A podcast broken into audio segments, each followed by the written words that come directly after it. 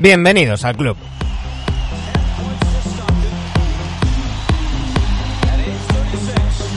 Aquí estamos un día más, miércoles 6 de octubre, a repasar, a seguir con las previas de las diferentes divisiones de la NBA.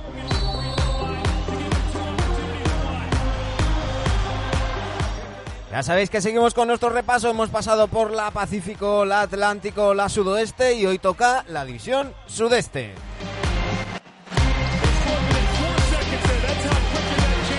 Por supuesto, con nuestros NBAitos de cabecera, Dani Gea y Sergio Jimón.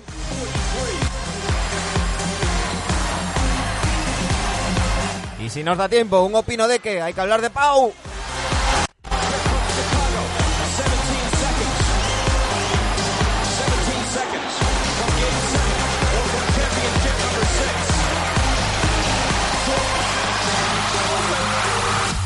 Aquí comienza el capítulo 353 de Nivel Adictos.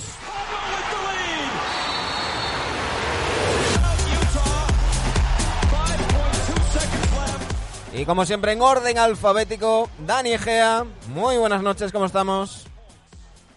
Eh, ¿Qué tal? ¿Cómo estáis? Hola. Bien, bien, bien, bien, aquí andamos. Sergio Jimón, muy buenas noches. Oye, ¿es su, ¿sudeste o sureste? Valen las dos. Valen las dos. La RAE recomienda sudeste.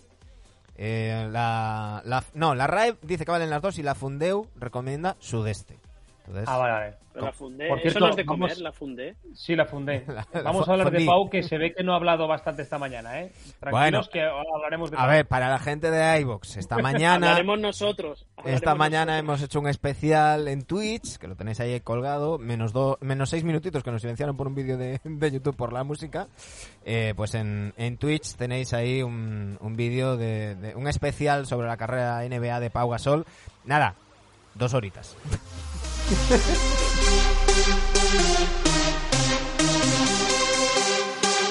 La verdad es que ha estado, ha estado bien. Hablaremos luego al final del programa en el opino de que hablaremos de, esa retirada de Pau Gasol. Hablaremos, porque hay que hablar de Kyrie Irving, porque ojo a lo que ha sacado mm, eh, mm, hoy. ¿Qué, ¿Qué hacéis hablando por el chat? Venga, anda. Vamos a darle. Me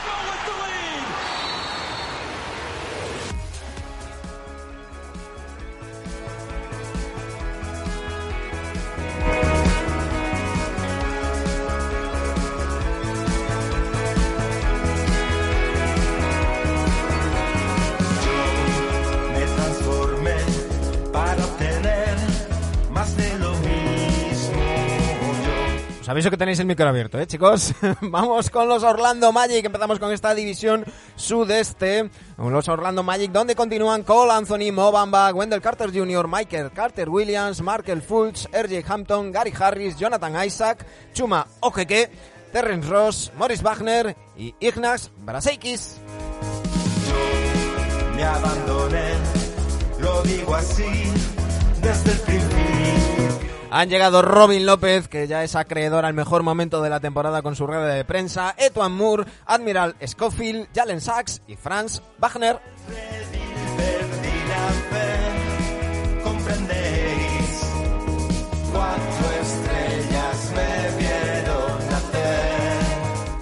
Se han marchado Dwayne Bacon, James, James Ennis, Donta Hall, Otto Porter Jr., Jason Randall y Sindarius Thorwell.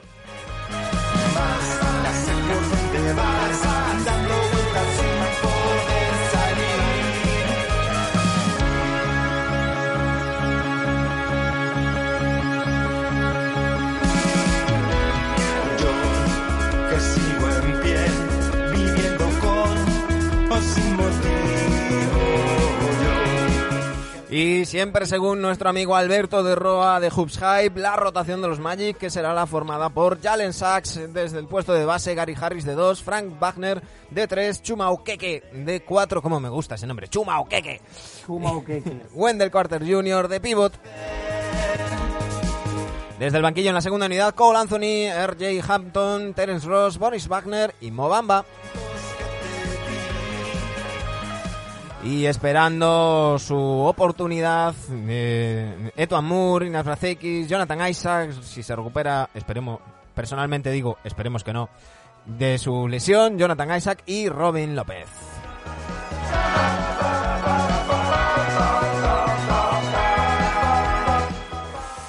Bueno, Sergio, ¿qué te parecen estos Orlando Magic? Eh, no sé si tienes ganas de ver a nuestro amigo Sugus.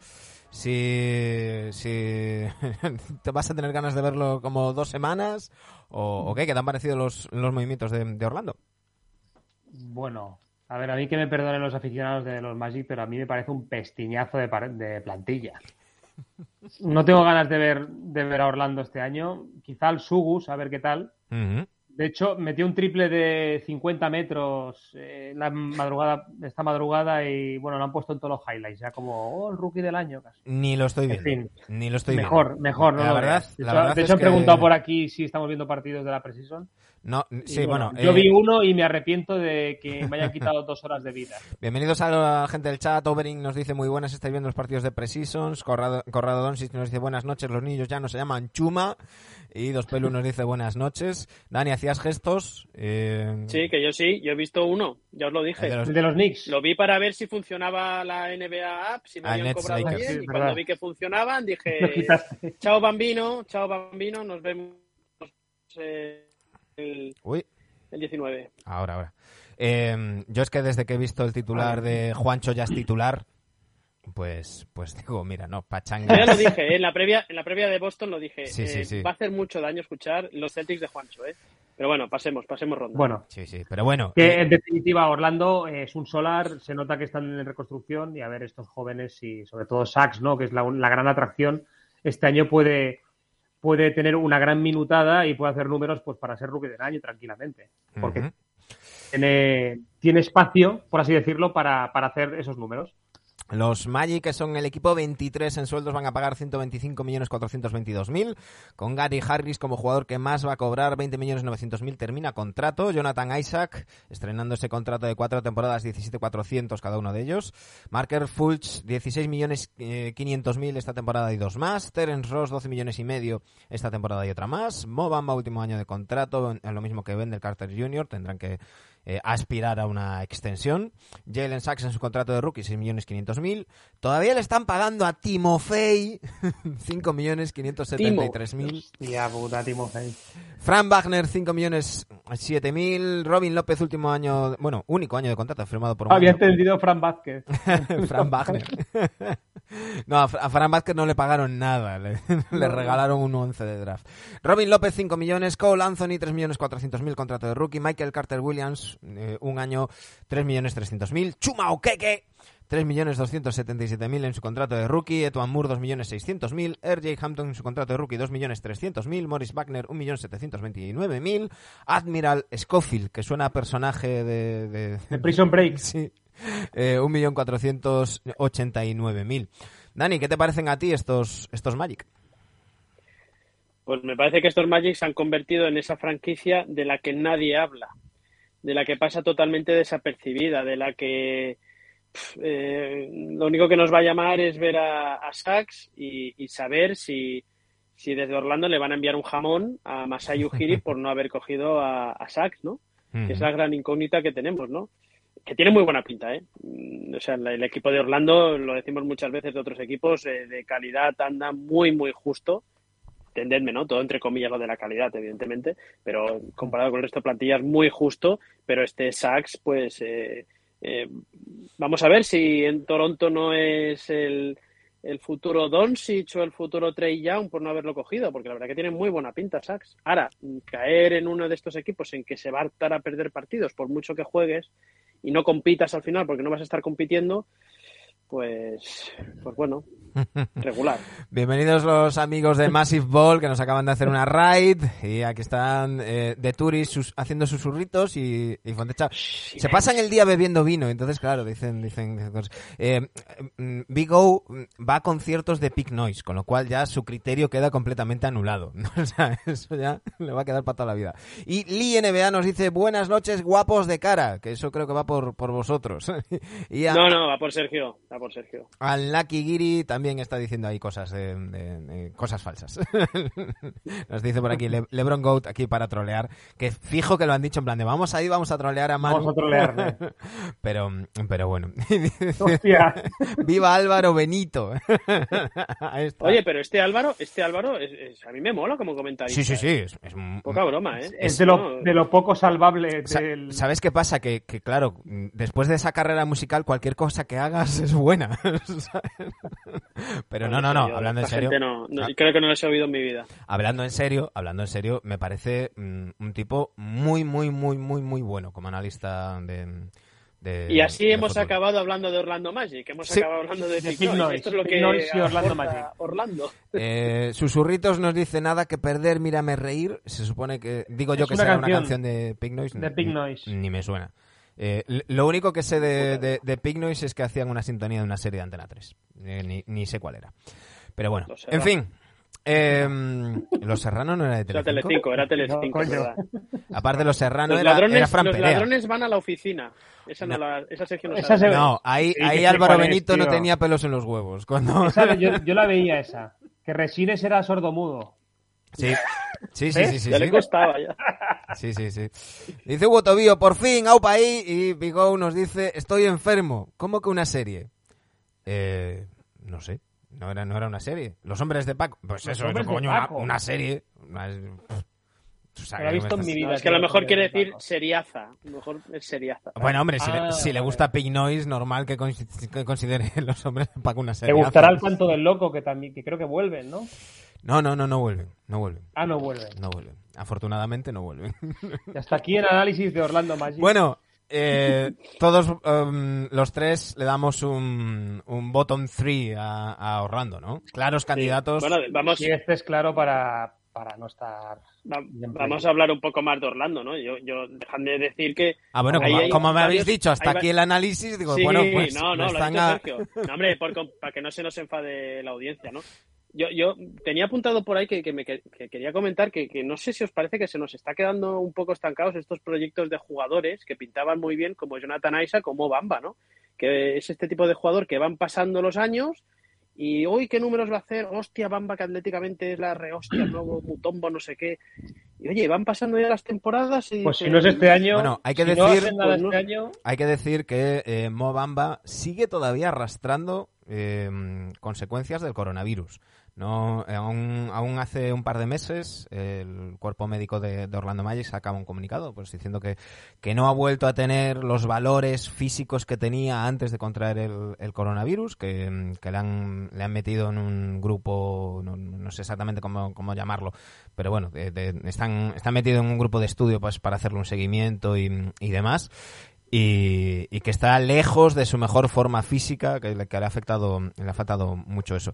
Respecto a, a Jonathan Isaac, pues, pues ha tenido las lesiones y, y aparte es un, es un puto zumbao. Entonces, eh, Eh, sí, alguno, alguno de aquí le ha deseado una rotura de cruzado, Por- menisco, bueno... por mí, ojalá no vuelva a pisar una cancha de baloncesto. O sea, no puedes salir a hacer esa, esa defensa del negacionismo.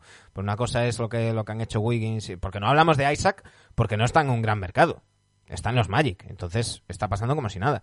Pero Jonathan Isaac ha hecho una defensa a ultranza, ha negado el tema de Black Lives Matter, ha hecho una defensa a ultranza de, de Donald Trump y del trumpismo y ha dicho que, que, bueno, que esto es una, que es una pandemia y, que se niega a ponerse, a ponerse la, la vacuna, incluso él que pasó el coronavirus.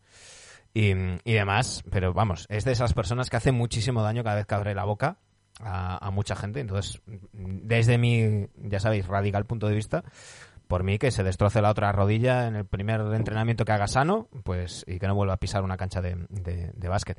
Pero bueno, sí que es verdad lo que dice, lo que dice Dani, que es un poco también la tendencia que teníamos con este equipo antes de los traspasos la temporada pasada, ¿no?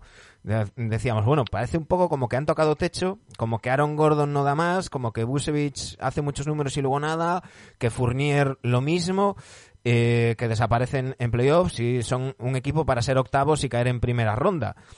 Parecía que los movimientos que hicieron la temporada pasada eran para hacer una reconstrucción y, y ya que no conseguían avanzar más, dar pasos hacia atrás para luego dar pasos hacia adelante, pero no sé, parece que, que no va a ser un, un camino corto.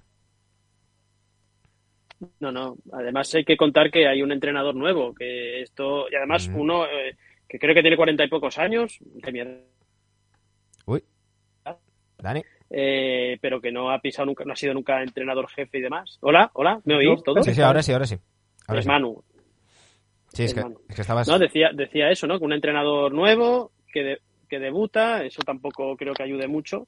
Eh, y, y al final te quedas con la sensación de que quitando a Sachs, que está por ver, pero que tiene muy buenas maneras, que el tío que más calidad tiene en esa plantilla es Markel Fulf.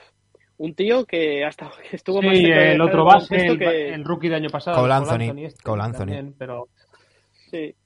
Yo, yo creo que es un equipo que va a estar junto con Oklahoma y Houston luchando por el peor récord de, de la liga. yo creo que estos jugadores jóvenes eh, este año van a quedar muy expuestos para bien y para mal. Así que es su temporada de demostrar algo en la liga. Y que, y que estos, este tipo de proyectos, y yo acabo con Orlando, de apostar todo al draft y venga, vamos a perder partidos y venga rondas y venga a ver si nos, sal- nos toca eh, la lotería el año que viene en el draft y venga con jóvenes y ven, pues no, a mí esto no me mola, estos planteamientos. Por cierto, el dato cachondo de Orlando, eh, juegan dos hermanos, ¿lo sabéis? Sí, no? los Wagner. Los Wagner. Los Wagner, Los Wagner. Moritz y el otro, ¿cómo se llama? Frank, ¿no? Franz. Franz. Fran Vázquez, que he dicho antes. Fran- Franz, Franz, Franz, Ferdinand. Muy bien. Estaba buscando, porque había una, había una imagen eh, que, estaba, mm, que estaba muy bien de, de, mm, de Jamal Mosley, que se ha puesto a, a echar pachangas con, con, lo- con los jugadores, y estaba buscando, pero no la encuentro ahora mismo, eh, que estaba... estaba mm, aquí la tengo, aquí la tengo, os la voy a, os la voy a compartir ahora mismo. Eh, de, de, Vale, si- si- yo también os oigo entrecortados a veces, ¿eh? pero aquí esto me marca que yo tengo toda la, toda la cobertura, eh, Sergio también, y Dani me parece que tienes dos rayitas.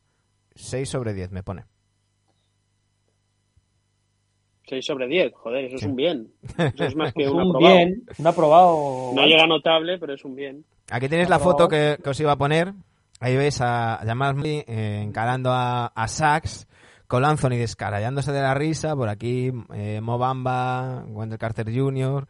Y aquí todos aquí pendientes. Parece que por lo menos están creando buen ambiente. Eh, no deja de ser Sí. curioso, ¿no? No vemos. No yo vemos sin leer veces- nada pensaba que era Vince Carter. Sí. Solo viendo la imagen, ¿eh? Sí, sí.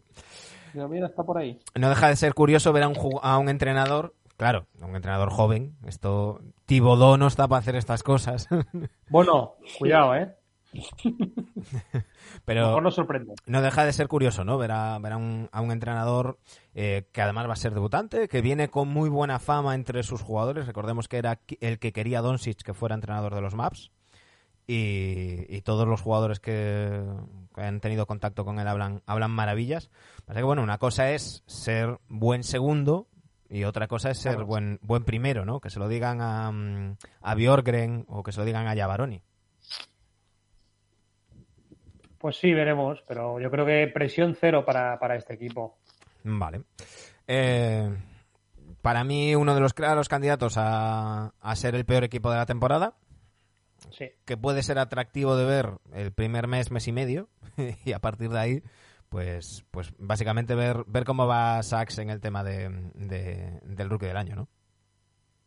Dani. Sí, yo- Sí, sí. Sí, no, no, no, no, no hay muchos más, muchas más expectativas con este equipo, ¿no? Nos dice Tourist, dice Hugo Tobillo, yo también me quedé estancado. Mm, eh, por cierto, nos dice Vigo, Manu solo oye cansautores. No, no, yo, yo cansautores los voy a ver porque son amigos, no los escucho, los escucho muy poquito. Yo escucho principalmente indie y estas cositas, pero bueno, de todo un poco. Eh, eh, Hugo Tobillo dice, yo también me quedé estancado. De Tourist nos dice, Isaac va a jugar poquito y David Crockett, otro nick, me encanta, la gente tiene nicks cojonudos. Sí, Co- sí. cojonudos. David Crockett. No sé si, si eres el hijo de Sony. Dice, en mi opinión, Orlando tiene que apostar por el núcleo Mamba, Isaac, Fultz, Fultz, Sachs. Y si esta temporada no funcionan, a volver a empezar de cero. Y Hugo Tobío dice... Otra vez empezar de cero. Llevan empezando de cero desde que nacieron casi. Hugo Tobío dice... Bueno, han jugado dos finales. Eh, dice Hugo Tobío... Ah, es, una, es una exageración, hombre. Hablando de Gillis, ¿qué pasa con Kyrie y los Nets? Algo leído. Lo hablamos luego en el opino de que Hugo. Em, lo dicho, los tres les damos fuera, ¿no?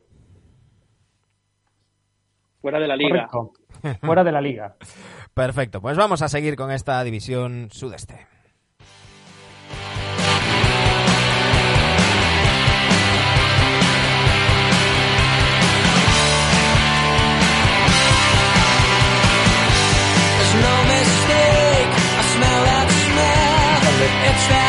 Y escuchando Stereophonics y este Local Boy a Photograph, eh, vamos con los Charlotte Hornets, donde continúan Lamelo Ball, Miles Bridges, Vernon Carey Jr., Gordon Hayward, Cody Martin, Jalen McDaniels, Nick Richards, Terry Rozier y PJ Washington.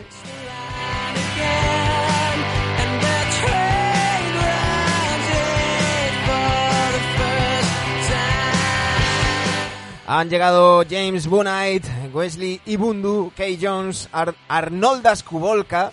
Es- es- Hostia, Arnoldas. otro de los nombres sabía que os iba a gustar. Arnoldas Kubolka, Scotty, Scotty Lewis, Kelly Oubre Jr., Mason Plumley, Ish Smith y el más molón de todos, Thor.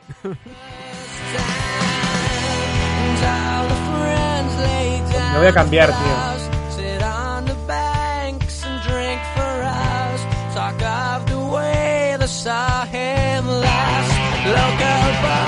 Se han marchado Bismack, Billonbo, Nate Darling, Devontae Graham, Caleb Martin, Malik Monk, Grant Ryler, Brad Wanamaker y Cody Seller.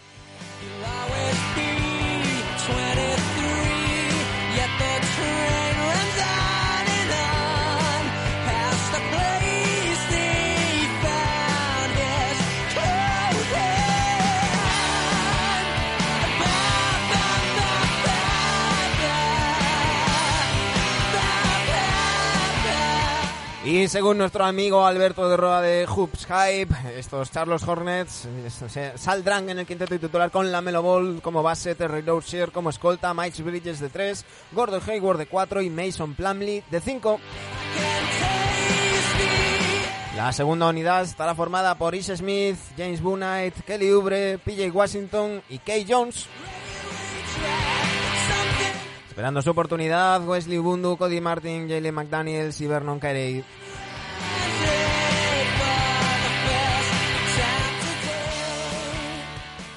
Bueno, Sergio, ¿cómo- ¿qué te parecen estos, estos Hornets? Es que tenía una opinión, pero al escuchar el nombre de Arnoldas me ha cambiado radicalmente. ¿eh? No, Los metes campeones. ya. los meto campeones. No, no. Nos pregunta, nos pregunta Gutovío si Kubolka estaba en el Bilbao Basket. Ni idea. Voy a sé, buscarlo ahora. no mientras, mientras Sergio nos da su opinión, voy a buscar a Arnoldas. No sé, yo creo que a este equipo le falta, le falta algo, ¿eh? Para poder competir por puestos más altos que los que consiguió el año pasado. Y no, no han cambiado mucho la plantilla. Está Mason Plumley quitando a, a Cody Zeller, que, que, bueno, que cambia secundario por secundario. Pero Rozier a mí no me convence. Hayward, pues volvió bien. Y bueno, puede tirar algo del, del equipo, pero pero tengo dudas, yo tengo dudas de estos Hornets. No sé, no sé por dónde me van a salir, la verdad. Tengo Ujú. bastantes dudas. Por cierto, Hugo, sí, Kubolka, Arnoldas Kubolka es el jugador, el exjugador de Bilbao Basket que va a tener en principio un, un two-way contract, ¿eh? va a tener un contrato de, o sea, es de suponer que estará al menos en principio más en la en la G League que en la en, la NBA con, con estos con estos Hornets. Eh, vamos a repasar los salarios como siempre antes de que opine Dani Egea. Eh, son el equipo 25 en salarios. Los Hornets van a pagar 119 millones 679 mil dólares. Gordon Hayward, el jugador mejor pagado, 29 millones 925 mil esta temporada y dos más. Terry Rozier, 17 millones 900 esta temporada y tres más, una cuarta adopción del equipo. Kelly Oubre Jr. ha firmado dos años, 12 millones esta temporada, 12 600 la siguiente. Mason Plumley, 9 millones 248 mil tiene esta temporada y otra más. Nico Batum, 8 millones 856 mil sigue cobrando todavía de Hornets. Ojo, el quinto mejor pagado. no es que esté en Charlotte, no es que esté Sí, sí, en no, Charlotte. Sigue no. cobrando de- Es que sigue cobrando, sigue cobrando. Ya sabéis que aquí repasamos lo que ellos pagan, lo que les cuenta para el impuesto de lujo y todas estas cosas. De lujo. Pues ahí está, mm, ahí está. Nico Batum todavía va a estar este año y el que viene cobrando 8.856.969 dólares de los Hornets. La Melo Ball 8.200.000 en su contrato de rookie. Miles Bridges 5.421.000 eh, también terminando el contrato de, rookie. Ish Smith, Ish, lo diré, Ish Smith que ha, eh, firmado dos años, cuatro millones y medio. Tienes la siguiente, PJ Washington, 4 millones 200 en contrato de rookie. James Boonite, 4 millones 154 también contrato de rookie, lo mismo que Kay Jones, 2 millones 770 Wesley Bundu, 1 millón 824 último año de contrato. Cody Martin, 1 millón 782 último año de contrato. Jalen McDaniels, 1 millón 782 este año y otro más. Vernon Carney, 1 millón 517 este año y otro más, lo mismo que Nick Richards y Thor en su contrato, de, es que no le voy a decir JT Thor, va a ser Thor directamente En, su, en, su, contrato de, de, rookie. Dani, ¿qué te parecen estos Hornets? Yo soy bastante más optimista que Sergio. Eh, a mí estos Charlotte me los han cambiado, no son los Charlotte de, del Jordan que no, eh, no dirigía ni, ni, ni, lo hacía nada bien, ¿no? En, en gerencia y en, y en traspasos y demás. Yo creo que se están haciendo las cosas bien en Charlotte veo una continuidad, veo un proyecto. Eh, te diría que del año pasado para mí fueron uno de los tres equipos que más me sorprendió el año pasado. Hasta les vimos defender, una cosa que era que, no, que ni nos lo imaginábamos, ¿no? Y me parece que hay una continuidad con la, con la renovación de Borrego. Uh -huh. Y hay que destacar, evidentemente, lo de Terry Rossier, ¿no? Eh, yo creo que estaba claro que o Devonte Graham o Terry Rossier tenían que salir de ahí. Y creo que la elección es buena sí que creo que Graham me parece mejor jugador que Terry Rossier, pero creo que para la Melo Ball eh, creo que se amolda más este Terry Rossier que se va a centrar más en tirar, que es muy bueno en eso y se va a olvidar de dirigir. Eso para eso está la Melo y está Ace Smith que me parece un base suplente de garantías. Mm. Entonces por ahí mm, si es pastizal o no la renovación de Rossier, pues bueno, yo creo que se paga lo que se está pagando hoy en día.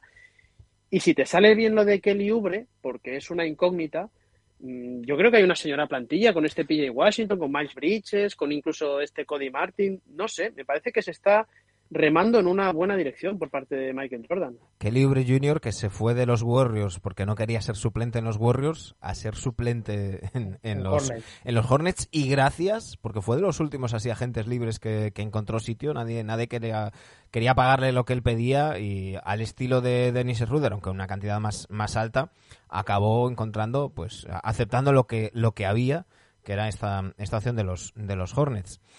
¿Cómo, cómo, cómo los veis? Eh, yo es que mmm, mmm, no soy tan optimista como Dani. Quiero decir, vale, entiendo la renovación de Borrego por la continuidad y demás, pero creo que este equipo al final se quedó el año pasado en ni chicha ni limona. Creo que, que, que estaban... Perdón, perdón. Sí, sí, sí. No, esto es un diálogo. no, pero como estamos así eh, por internet es un poco eh, más mierda, sí. No, te iba a decir que el año pasado también les afectaron bastante las lesiones, ¿no? Uh -huh. Solo por acotar. Sí, sí, sí, está claro. Pero que mm, quiero decir que también, mmm, quizás porque venían acompañados de todo el hype de, de la Melo y, mm, y demás, eh, bueno, mm, eh, yo tengo mis dudas, tengo mis dudas. Entiendo lo que decías tú, Dani, que el movimiento de, de Devonte Graham es para acompañar a la Melo con alguien que necesite menos bola, para que tenga más tiempo la Melo la bola en, en, sus, en sus manos. Pero, pero al fin y al cabo yo creo que esta plantilla ha perdido un poquito de calidad. Eh, quizás suplido por un mejor fit, lo que hablamos siempre, un mejor encaje, pero no, no, no las tengo yo todas conmigo. ¿eh? Sí, pero las piezas principales siguen ahí, ¿eh? Y al final el salto que te va a dar eh, aspirar a una cosa a otra, eh, creo que te lo va a dar Gordon Hayward sano, si consigue jugar muchos partidos eh, este año. Yo el Hayward sano que vi el año pasado, a mí me recordó mucho al de Utah Jazz. Recuerdo mucho al de Utah Jazz. Y os acordáis que decíamos, joder, lo que le han firmado eh, a Hayward, una animalada, el atraco y lo ves con perspectiva y dices, bueno, eh, sé que está el hándicap de las lesiones, pero dices, joder, pues es que está bien, está bien pagado. Uh -huh. Porque lo que demostró el año pasado un liderazgo tremendo y cargar la responsabilidad sobre él. ¿Os acordáis que decíamos, he ido de Boston a un equipo donde a lo mejor no quiere responsabilidades y tal? No, no, oye, las ha aceptado y llevó al equipo mucho más arriba de lo que pensábamos. Sergio. Y la Melo bastante centrado, la verdad. La Melo bastante centrado como se suponía que llegaría con todo el hype ahí con su padre, etcétera. Este parece que esté bastante más centrado y, y que asuma el rol de, de, segundo espada ¿no? en este equipo. sea, O de bueno, primera. O no sé, que está Hayward, ¿no? Que lo hemos comentado, quizá Rosier de segunda. Bueno, yo creo ya pondría la Melo. Y, y bueno, es lo como dices tú, ¿no? Ese cambio táctico que quizá le hace jugar mejor. Están ahí. Yo también te, yo he dicho que tenía dudas y quizá me las despejan para bien o para mal. No, no sé, pero no creo que hayan mejorado mucho la plantilla respecto al año pasado. Ni, ni es que se han quedado más o menos igual. Eh, ¿Y, y dónde, dónde colocáis a estos, a estos Orlando Magic? A estos Orlando Magic, a estos Charlotte Hornets. A eso es Orlando. A Orlando fuera de playoff. Y yo a esto, a mí me ha costado, est- esto me lo está pensando bastante y no me entran en los 10 que tengo puestos. Me parece que vamos Entra- a me entra el número 11. Estamos en la misma A mí me situación, en el 11. Yo creo que no, sí, yo creo que no se meten en play-in. Nos dice, por cierto, Simulatio, que el Hayward post All-Star no estuvo tan fino. Y Hugo Tobio nos dice, sí, es ese, buen tirador de tres y tiene racha, pero entra poco a canasta. Correcto. ¿Verdad? Dani, ¿dónde, dónde pones tú a, a estos Hornets? Nosotros le dejamos ahí con Yo la miel en los labios del play-in. Yo soy más optimista que vosotros. Veo continuidad. Borrego está haciendo bien las cosas. Y si están todos sanos, es parte baja de playoff, parte alta de play-in. Esto es. O sexto o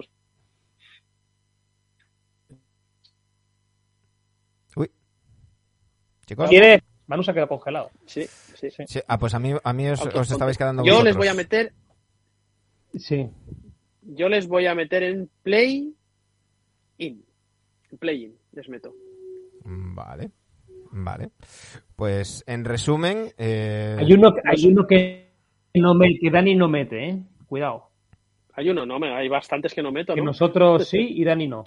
Bueno, Vaya, pero era- más o menos, a ver, más o menos. ¿eh? Ya, ya era hora de no, coincidir, de no coincidir, ¿no?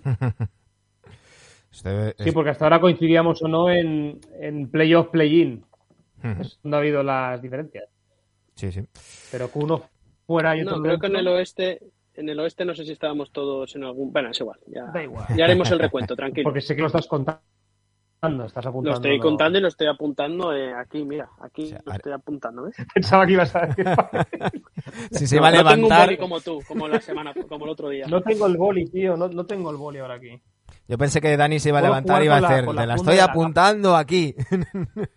Estar así, jugando con la funda. Sí, aquí, en Constantinopla. Sí, pues pensaba que hacer eso. Sí, hombre, joder. en un lugar de la ¿Qué queréis, Mancha. bajar? ¿Cuánto tenemos de audiencia? Por cierto, Sport Cities nos llega por aquí que creo que estaba escuchando a, a Lucio López. Eh, muchísimas gracias, Sport Cities. Bienvenido, buenas noches. Espero que ya estés recuperado al, al 100%. Bueno, pues ahí, ahí tenéis. Dani les mete en play-in. Sergio y yo los dejamos fuera. Hasta aquí mm, lo que opinamos de los Charlotte Hornets.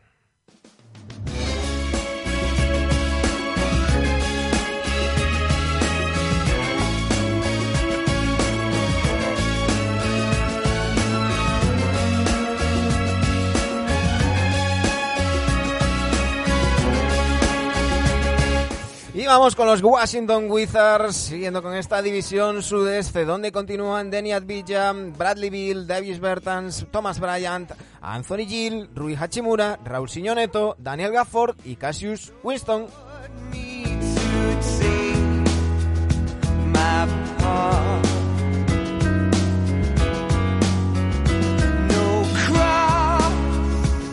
Han llegado Kentavius Caldwell Pope, Spencer Dinwiddie, Montrezl Harrell, Aaron Holiday, Corey Kispert, Kyle Kuzma y Isaiah Todd.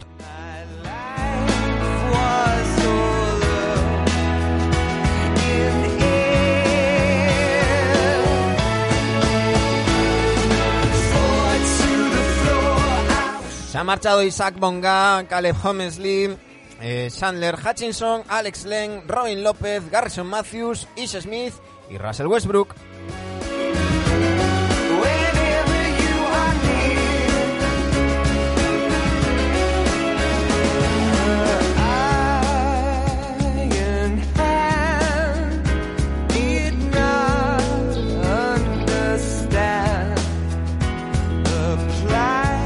Nuestro amigo Alberto de Roa de Hoops Hype nos dice que el quinteto sería el formado por Spencer Dinwiddie, Bradley Bill, Davis Bertans, Rui Hachimura y Daniel Gafford.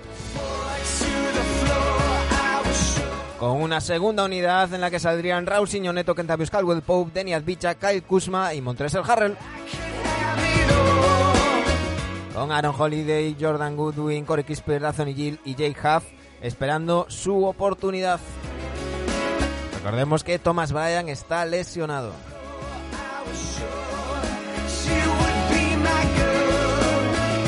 Sergio Gimón, ¿cómo ves a estos Wizards?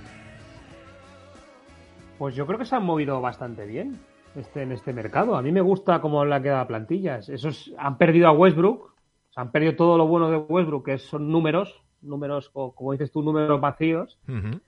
Pero han ganado su pérdida también, porque se queda como estrella Bradley Bill, que nunca se ha querido, como decimos, nunca se ha querido mover de Washington y es el estandarte, haciendo numerazos y cuidado jugador fantasy de primera ronda, Bradley Bill. Ujú. Y, y alrededor un equipo pues, bastante apañado, con jugadores que yo creo que se quieren reivindicar, como Kuzma y como Harrell, sobre todo, que me extraña haberlos visto en, en la segunda unidad. Yo pensaría que estaban titulares, pero bueno, quizá les va mejor así en segunda unidad. Y este Thomas Bryan, que tenía buena pinta, no sé si se ha roto cuánto le queda o... Se o rompió el justo. año pasado, se está recuperando, no, no hay fecha todavía de, de vuelta. Eh, por cierto, hay que decir que estas rotaciones es la opinión de Alberto de Roa, Sí, con sí, claro, información, está o sea, claro. no, es, no es nada oficial y puede haber, puede haber modificaciones. Repasando los salarios, son el equipo número 13. En salarios van a pagar 140 Bueno, millones. y, y Dinwiddie iba, iba a decir que Dinwiddie, si está bien recuperado, pues es un gran, es un gran anotador, un gran base. Os decía, repasando los salarios, son el equipo 13 de la liga en, en salarios, pagan 140 millones 98 mil 317 dólares.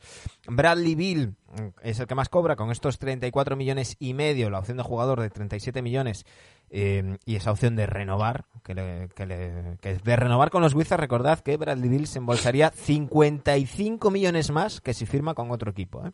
Casi nada.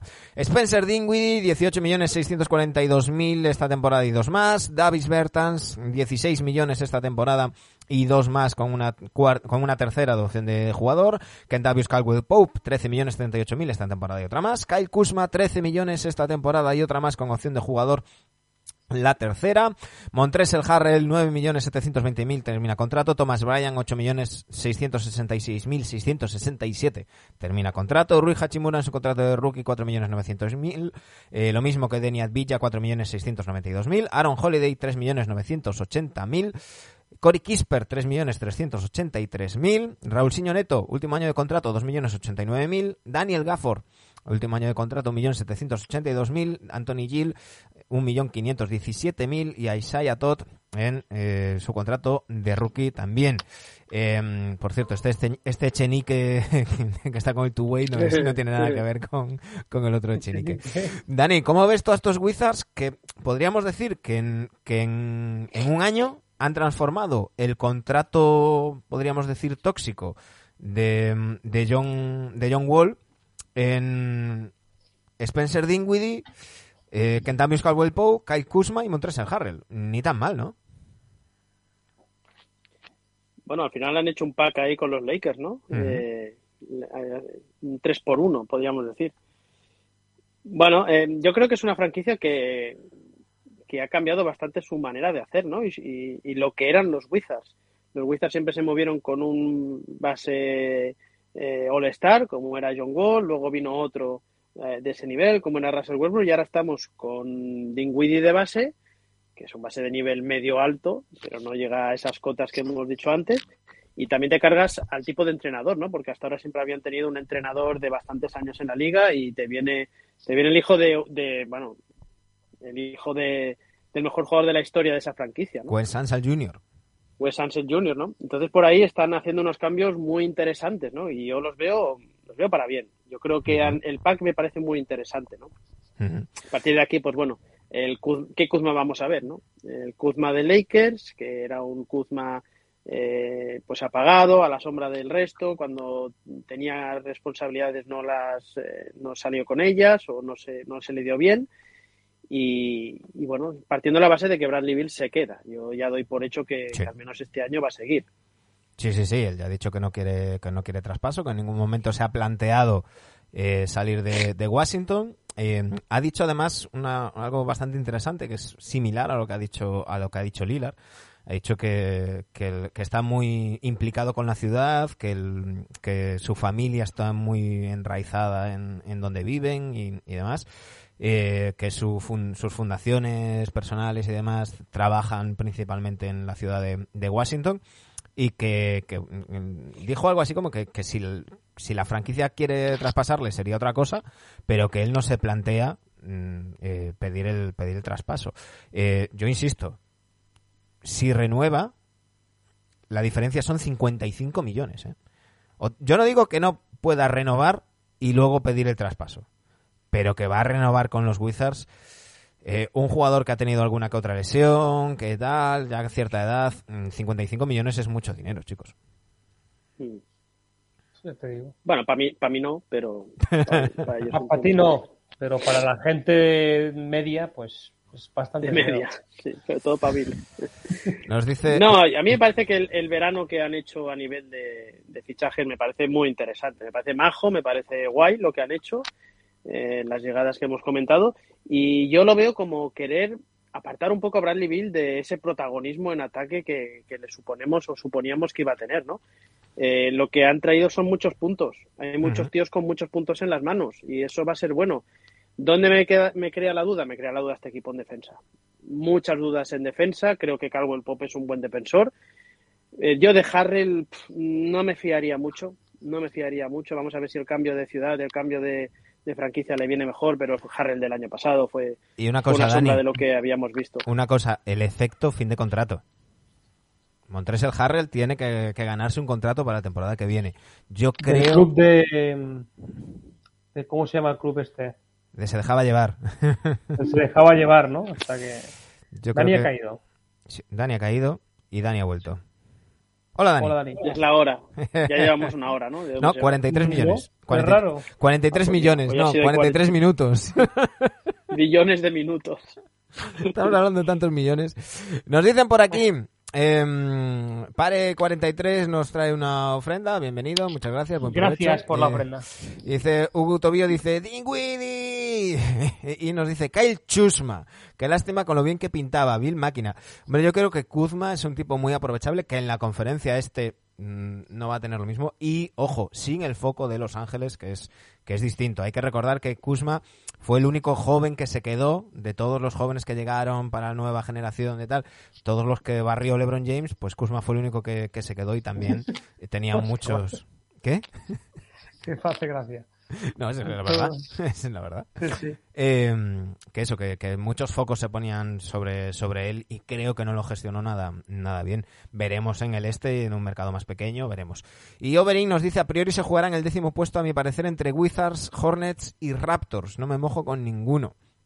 Yo tengo, yo tengo ganas, Dani, decías que, que le han buscado mm, quitar protagonismo en ataque. Yo creo que le han, le han buscado evitar dobles defensas y evitar más minutos de manejo de, de balón, ¿no? Que se canse menos, eh, independientemente de los tiros y demás, que Bradley Bill se canse menos y protegerle un, un poquito en ese sentido, ¿no? Sí, que él pueda doblar el balón y que haya un tío en la esquina, eh, eh, que sepa que no, evidentemente que la bola final, la posesión final en un partido igualado, evidentemente se la va a seguir jugando Bradley Bill, pero sobre todo es lo que tú dices. eh, eh, en defensa sabemos lo que son estos jugadores, pero en ataque cuanto menos canses a tu estrella y menos necesidad de puntos necesites de ella, pues eh, tu equipo te va a ir a mejor. Creo que los partidos de los Wizards van a ser a muchos puntos, me da la sensación.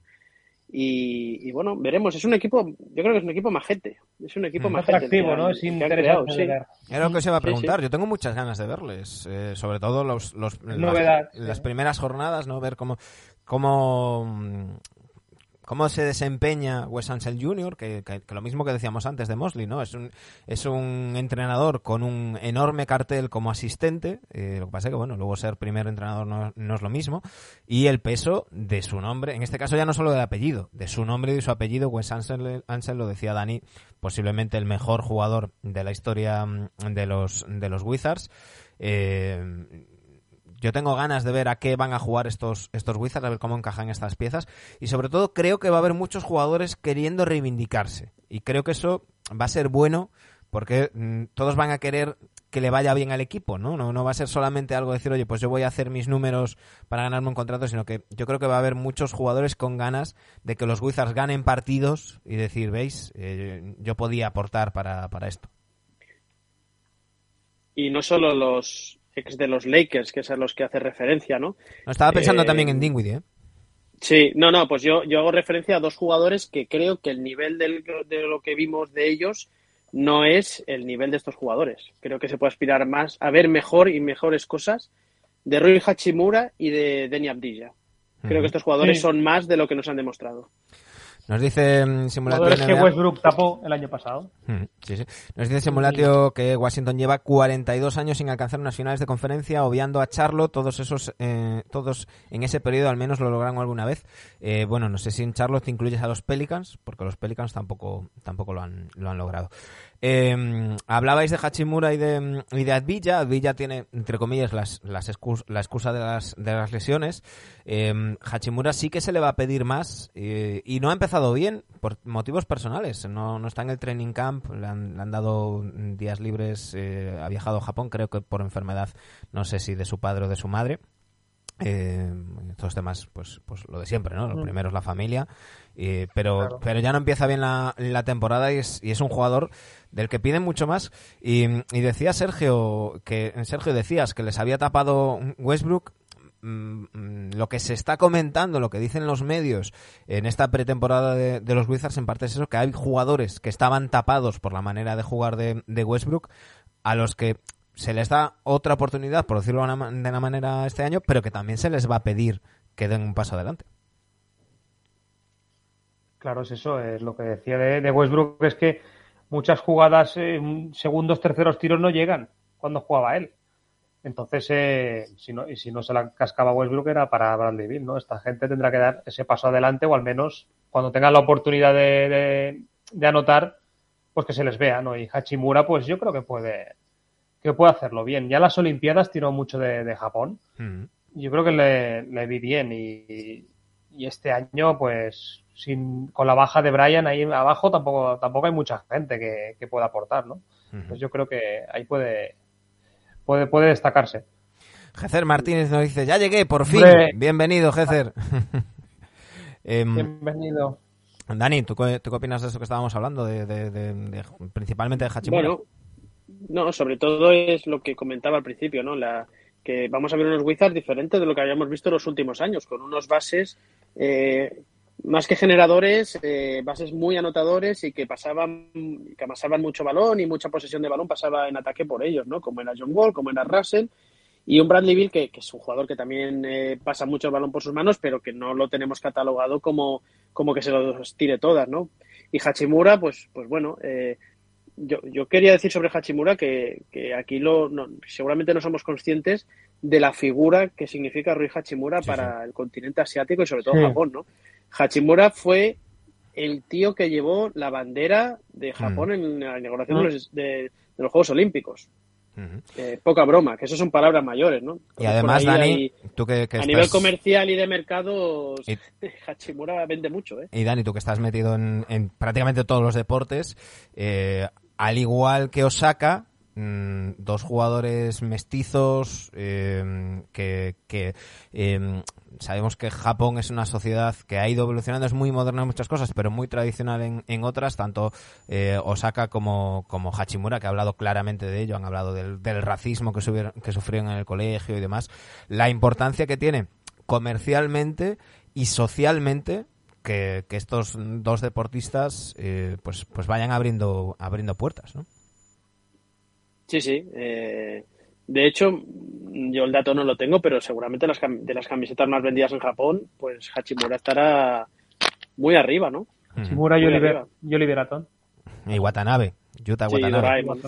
que por que por que por cierto que, que, que de Watanabe se han vendido muchos pósters del mate de Anthony Edwards pero, pero no del mate. Al, re- al revés, ¿no? No, no, de la cara. De- eh, os, os tengo que buscar la, la foto, es, es buenísima. El- hay un- una imagen, todos recordamos ese mate de Anthony Edwards sobre, sobre Watanabe y tal, que, que además mucha gente aplaudía a Watanabe, ¿no? Decía, a ver, lo fácil en una situación así es mm, ponerte de perfil, que haga el mate y no sales en el póster. Pero intentar defender esa acción tiene, tiene muchos méritos, muy valorado por sus compañeros y por, y por, y por los entrenadores. Eh, arriesgarte a salir en ese, en ese póster.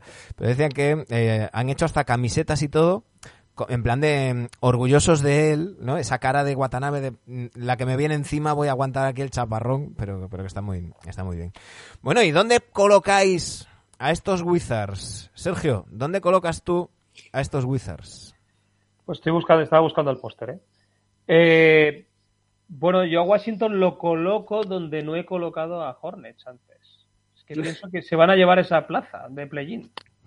Creo que Wi- Wizards va a estar en play-in. Eh, les va a costar, pero creo que este año sí que. No, sí que no, porque el año pasado también se metieron en el play-in, ¿no? Así que creo que este año también van a estar en, en play-in. Pero ya sin remontadas a los Westbrook del año pasado. O sea, yo creo que este año ya van a luchar para durante toda la temporada para estar en ese puesto.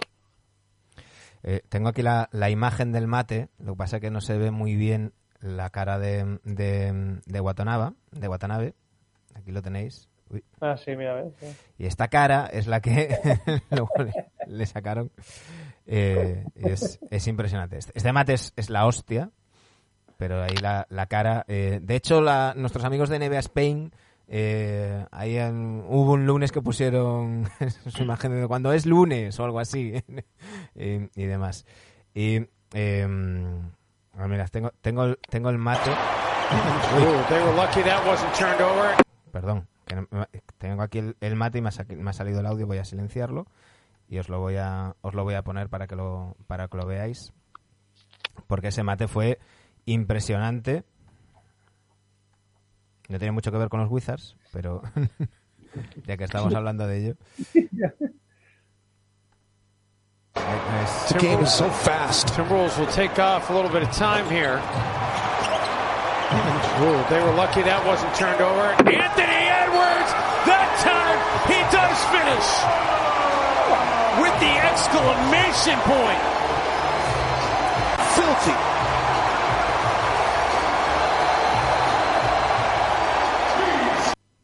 Es que además se, se levanta como, como sin saber muy bien dónde está Anthony, el, el, el pobre de Watanabe.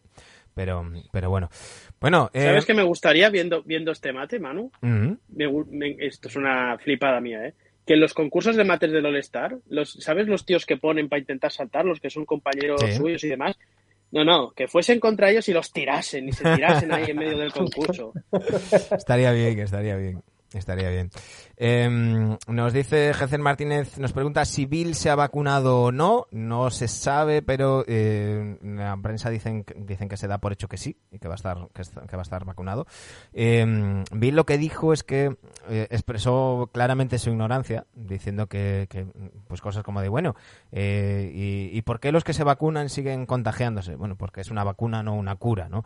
Pero bueno, la- le han puesto en contacto con, con especialistas y demás. Eh, pero se supone que sí, que Bill sí que se va, sí que se va a vacunar. De todos modos, en Washington no hay esas restricciones que hay en Nueva York y en, y en San Francisco. Dice Jecer Martínez, eh, pues seguro que lo habéis hablado, pero como llego tarde, pues claro, entiendo que si Sergio dice que play-in es porque hay vacuna y juega.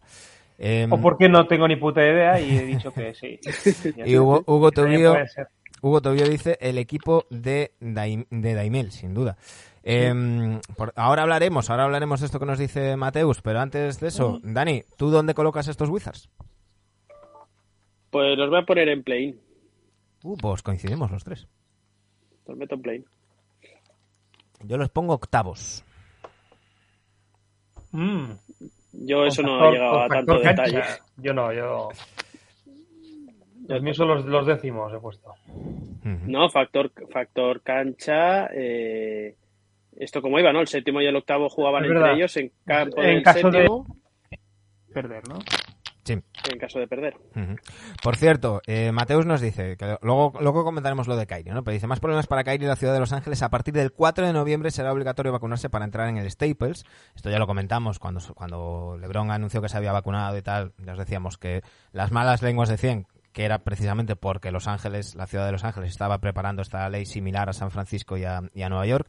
Y dice, en otras palabras, se perderá los 41 partidos de Nets en casa, las dos visitas al Madison Square Garden, y luego habla de Warriors, Lakers y Clippers. No, son solo para los jugadores locales. Entonces, Kyrie Irving se perdería como residente en Nueva York los partidos, o sea, como, como jugador de un equipo residente en Nueva York, porque él puede mm, vivir en New Jersey, que se le aplica igual, se perdería los 41 partidos en- casa de los, de los Nets, más, eh, creo que son tres los que juegan contra, o dos, contra los Knicks. Dos. Aquí pone dos. Dos Sí, él pone dos, pero, pero yo creo que al ser de la misma división juegan tres, ¿no?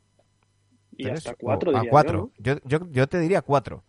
Yo creo que Bueno, son- pero cuatro. Yo creo que dos son- dos en casa, o sea, Es- dos, dos en, en, en Ah, el claro, Madison, sí, sí, que sí. dice. Perdón, sí, lo hice bien. Las cuatro, dos, lo las hice dos bien, visitas al, las dos visitas al Madison. Cierto, cierto, cierto. Me, me- me lié yo solo. Son cuatro contra los de tu división, tres contra los de tu conferencia y dos contra los, eh, los de la otra conferencia en total. Eh, pues se perdería nada más que los 41 de casa y los dos del Madison. Si viaja a San Francisco, al no ser de, de los Warriors, pues no se le aplica. Tiene, tiene una serie de restricciones y tal, pero puede, puede jugar. Pero vamos, cada vez más, más ciudades y al menos las ciudades de Manu, gobiernos y, demócratas. y ese, y ese día que vaya a San Francisco hará load management. Digo que, mm, que, mm, que las ciudades de gobiernos demócratas, pues parece que más o menos todas van a ir mm, hacia, hacia ese tipo de, de legislación, no así las, las republicanas, las de Texas ya han dicho que, que no y, y demás, pero bueno. El caso es, es, es ese. Eh, el tema es que los tres metemos a los Wizards en play-in, así que seguimos adelante con esta división sudeste.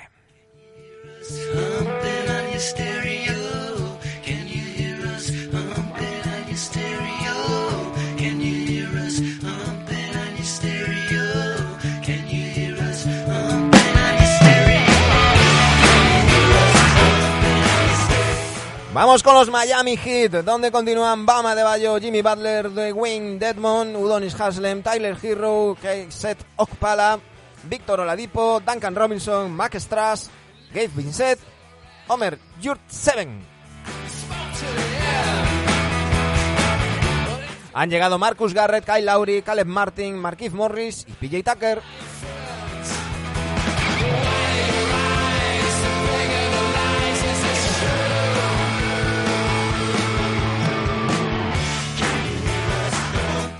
Se han marchado Precious Achigua, Trevor Ariza, Nemanja Bielicha, Goran Dragic, Andrei Guadala y Krendic Nan.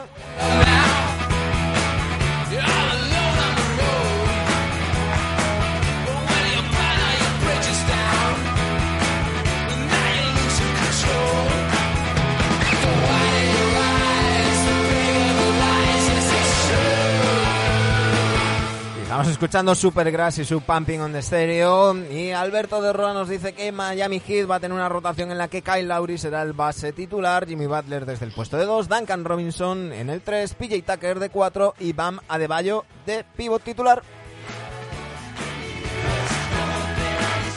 En la segunda unidad estarán Gabe Vincent, Tyler Hero, Okpala, Marquise Morris y Dwayne Dedmon.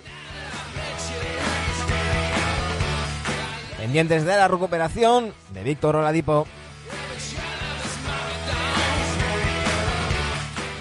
Al que por cierto hemos visto en el Media Day, mmm, quizás mmm, no muy fino físicamente. No, sé si, os fijasteis.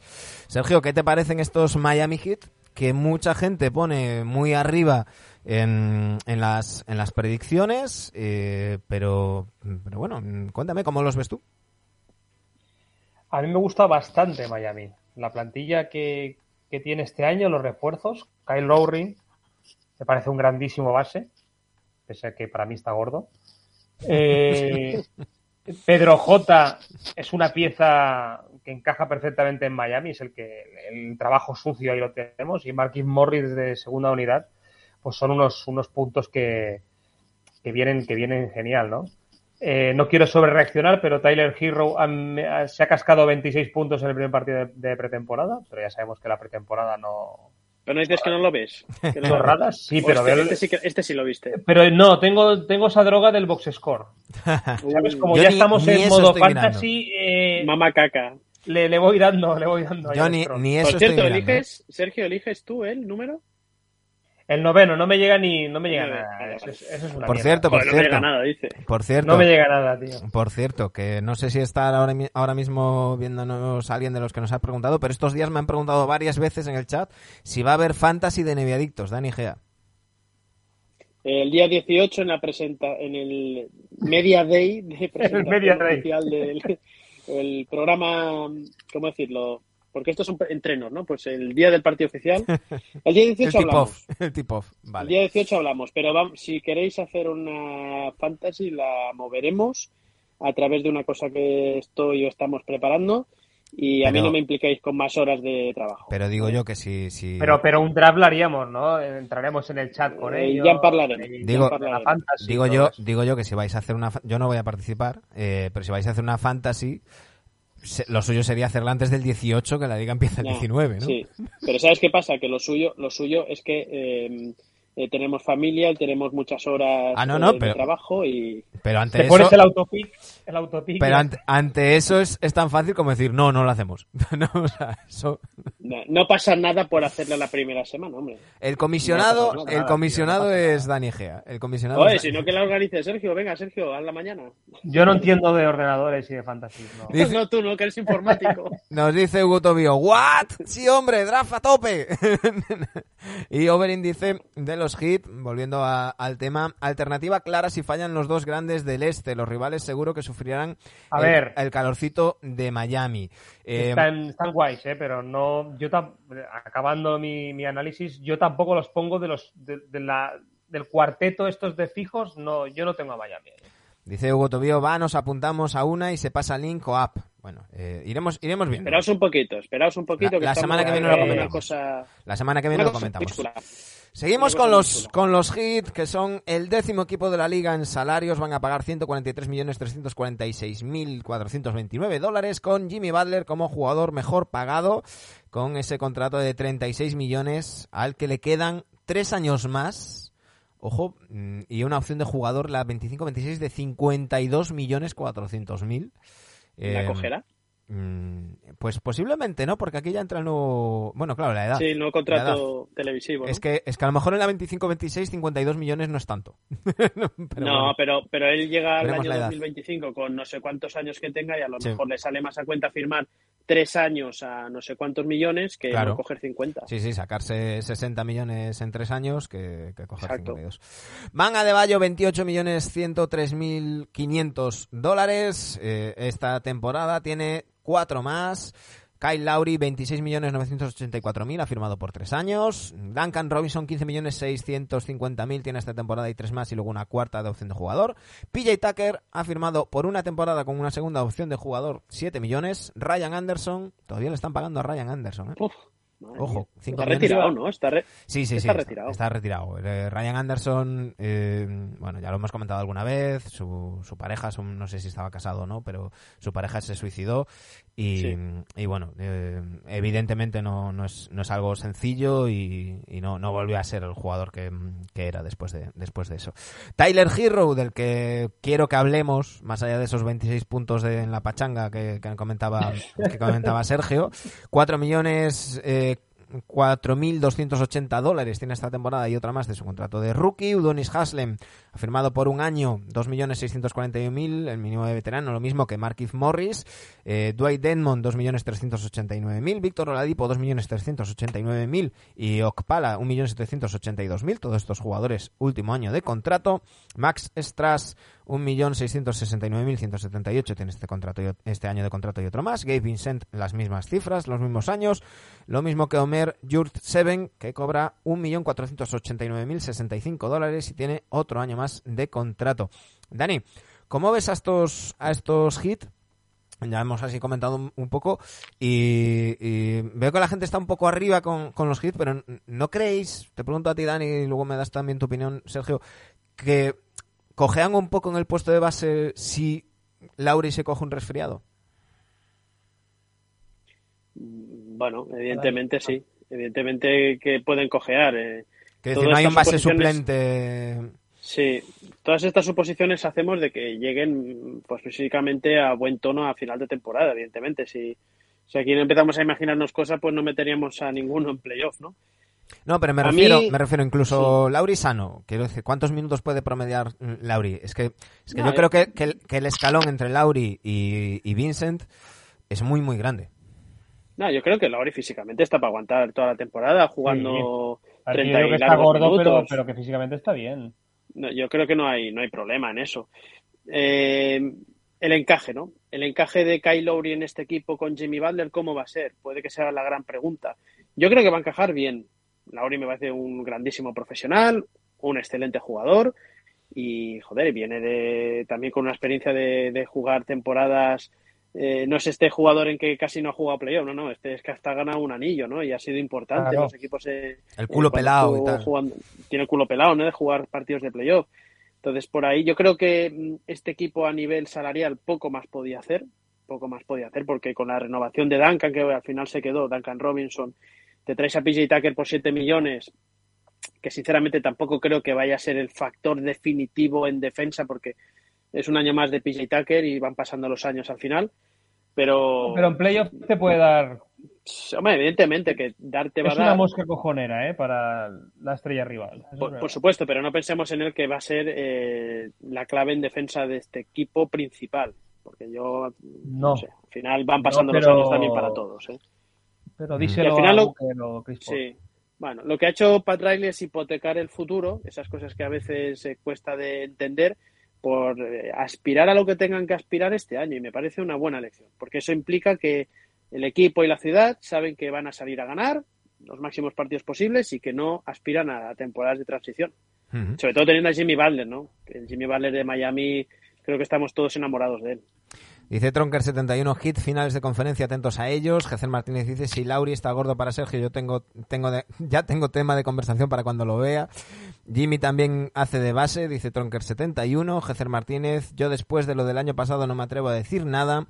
Eh, Hugo Tobio nos dice, Adebayo subiendo la bola. Mar- eh, Tronker71, Markif tam- tam- tampoco, también, es duro de pelar. Y eh, PJ con anillo será distinto. No, yo creo que, que Tucker va, No, este va a ser Tucker.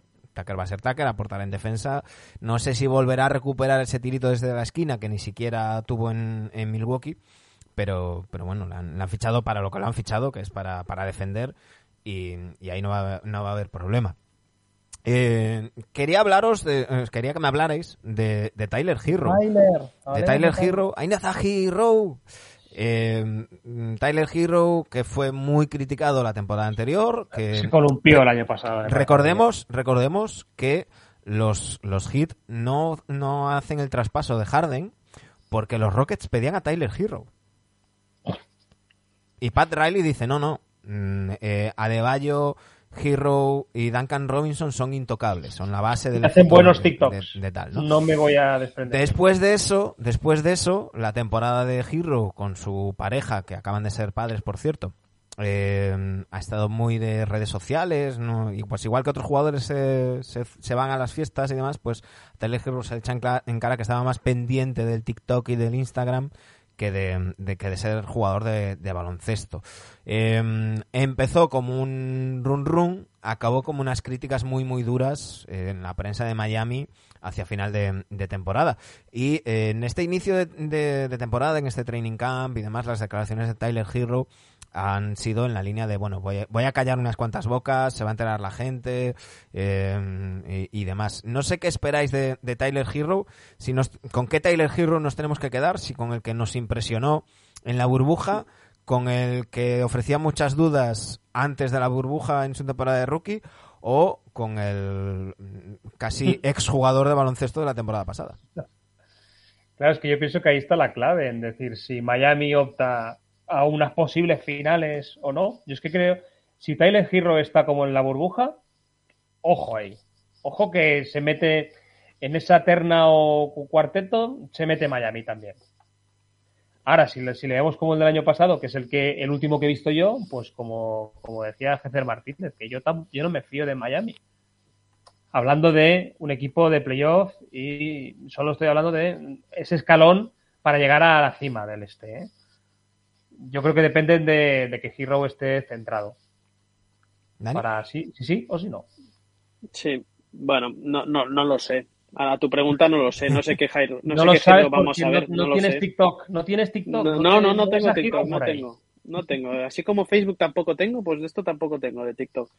Eh, no No, lo sé, es que mm, sería un brindis al sol decir que vamos a volver a ver al rookie, al año, de- al Giro cuando fue año impresionante rookie que tuvo.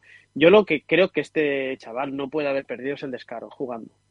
No, eso no se pierde, ese descaro no, no lo puede haber perdido. Si, como todo parece, es más un tema mental que físico, pues bueno, eh, tema de entre... vamos a ver el entrenador, que el señor Spoestra es uno de los mejores entrenadores de la liga, Pat Riley, que puede hacer de padre, eh, los jugadores, los compañeros, pero si Hero está como el año que le vimos en la burbuja y, y los demás están bien, pues bueno, es un equipo que va a dar guerra en playoff, pero les sigo viendo un escalón por debajo de los dos, tres mejores equipos del este, sinceramente.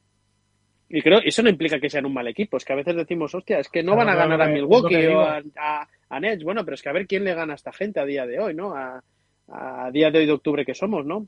Pero, pero joder, eh, yo, yo les, si me mojo ya, eh, no sé si queréis comentar alguna cosa más, yo les meto en playoff directo. Sí, yo también. Yo también. Los tengo Ujú. en playoff directo.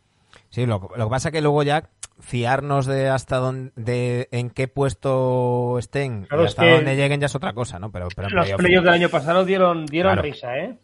Bueno. Se, se son- le sonrojaron un poco Milwaukee. Bueno, pero, Bueno. pero había muchos, había muchos asteriscos ahí en esa, en esa eliminatoria, había temas pendientes, estaba el tema de Hero, eh, bueno, había, había muchas cosas, muchas cosas por ahí. Nos dice Hugo Tobillo, si Butler les muerde el culo a Hero y Duncan se salen. Yo creo que no hay, que hay cero dudas con Duncan Robinson, ¿no? Igual que con, con Hero, quizás esperábamos más.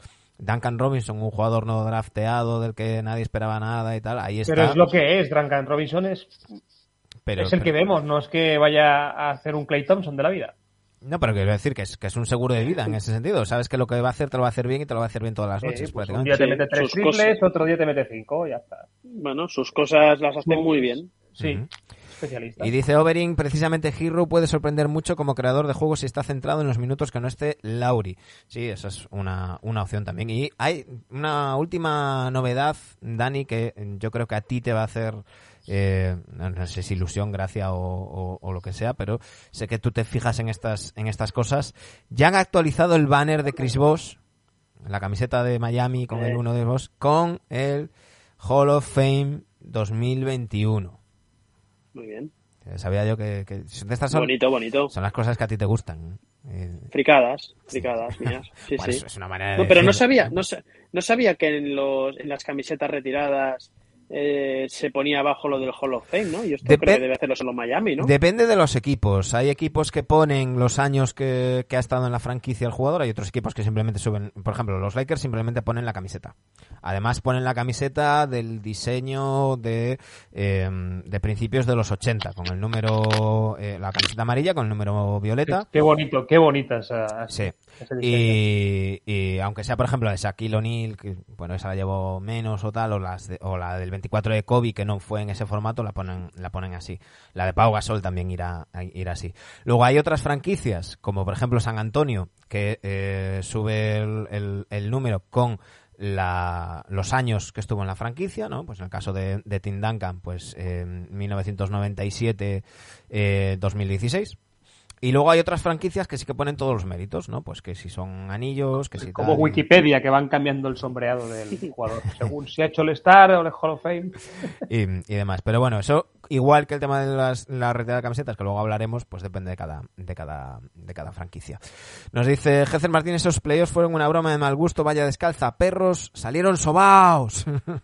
bueno, em, los tres metemos a los hits directamente en playoff y vamos a cerrar la división sudeste con, para mí, uno de los equipos que más me apetece ver esta nueva temporada.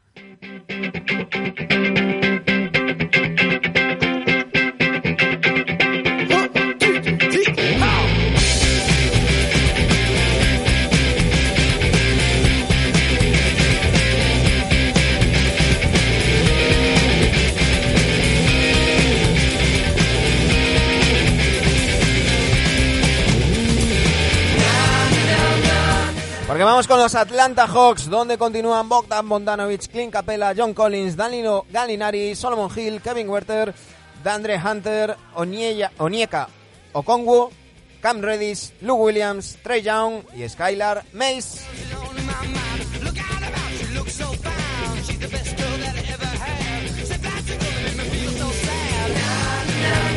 Han llegado, ojo a este señor, Sharif Cooper, Gorgie Dieng, Jalen Johnson, Timoe Luabu Cabarrot, Jalil Okafor y Delon Wright.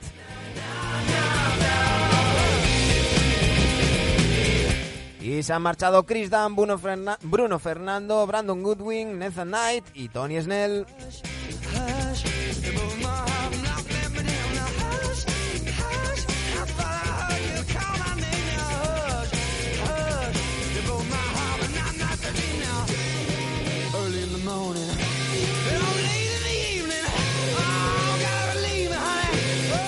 Escuchando este hash de Gula Shaker, repasamos lo que nos comenta Alberto de Roa de los quintetos. Y es que para Hoops Hype, Trey Young, Bogdan Bogdanovic, DeAndre Hunter, John Collins y Clint Campbell serán el quinteto titular de los Hawks.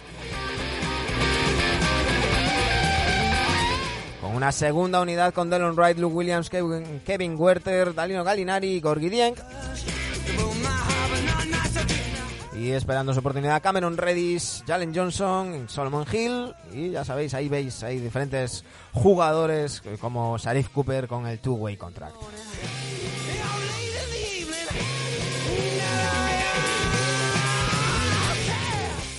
Em, eh, nos dice, nos dice por aquí, nos dice eh, Big, Big O, nos dice, ¿y esto es bueno? sí, sí, sí lo es. En fin. Bueno, Sergio, ¿qué te parecen estos, estos Hawks? Yo, para mí, mm, top 3 de equipos que quiero ver esta temporada. Y ojo, Sí, ojo, me imagino que, que Dani sacará, sacará el tema. Ojo si le respetan las lesiones. Sí, sí, respecto a las lesiones, como a todos, ¿no? Es un plantillón, Atlanta, a mí me gusta mucho, la primera unidad, la segunda también. Eh, se han quitado una presión de encima por que les vino, les vino, sí, no, no la buscaban, pero se metieron en finales y yo creo que eso- esa presión de ya estar compitiendo y de ver qué pasaba en playoff ya, ya, ya no la tienen y para mí es un candidato muy serio a finales del este Sí, sí. con este Trey Young, con Según este cómo sean los Collins, cruces, con según- Bogdanovic ya bien, jugando toda la temporada. Según cómo sean los cruces. El Cam Reddish, según los cruces, cuidado, este equipo es más es más fiable en temporada regular para meterse de los dos primeros que, que Nets, por ejemplo, así lo digo. Entonces los cruces pueden ser beneficiosos y, y meterse otra vez en finales. Bueno, se metieron siendo cuartos eliminando Sí. a Sixers, o sea que no... es- Quintos, quintos. Quintos, es Sí, verdad. sí, que cuartos fueron los Knicks. Eh, eh, eh, son el equipo 12, mm, decimos segundo en, en salarios, 140 millones 288 mil 133 dólares. John Collins va a ser el jugador mejor pagado con 23 millones, esa extensión de contrato que va a tener este año y 5 años más. Danilo Gallinari, 20 millones 475 mil este año y otro más. Clint Capella, 18 millones 600 mil este año y 3 más. Bogdan Bogdanovic, 18 millones este año y otro más con una opción de jugador para el tercero. Delon Wright, que termina contrato 8 millones 526 mil. Eh, Trey Young, el amigo de Dani, 8 millones 326 mil justo antes de su extensión por el máximo que comienza la temporada que viene.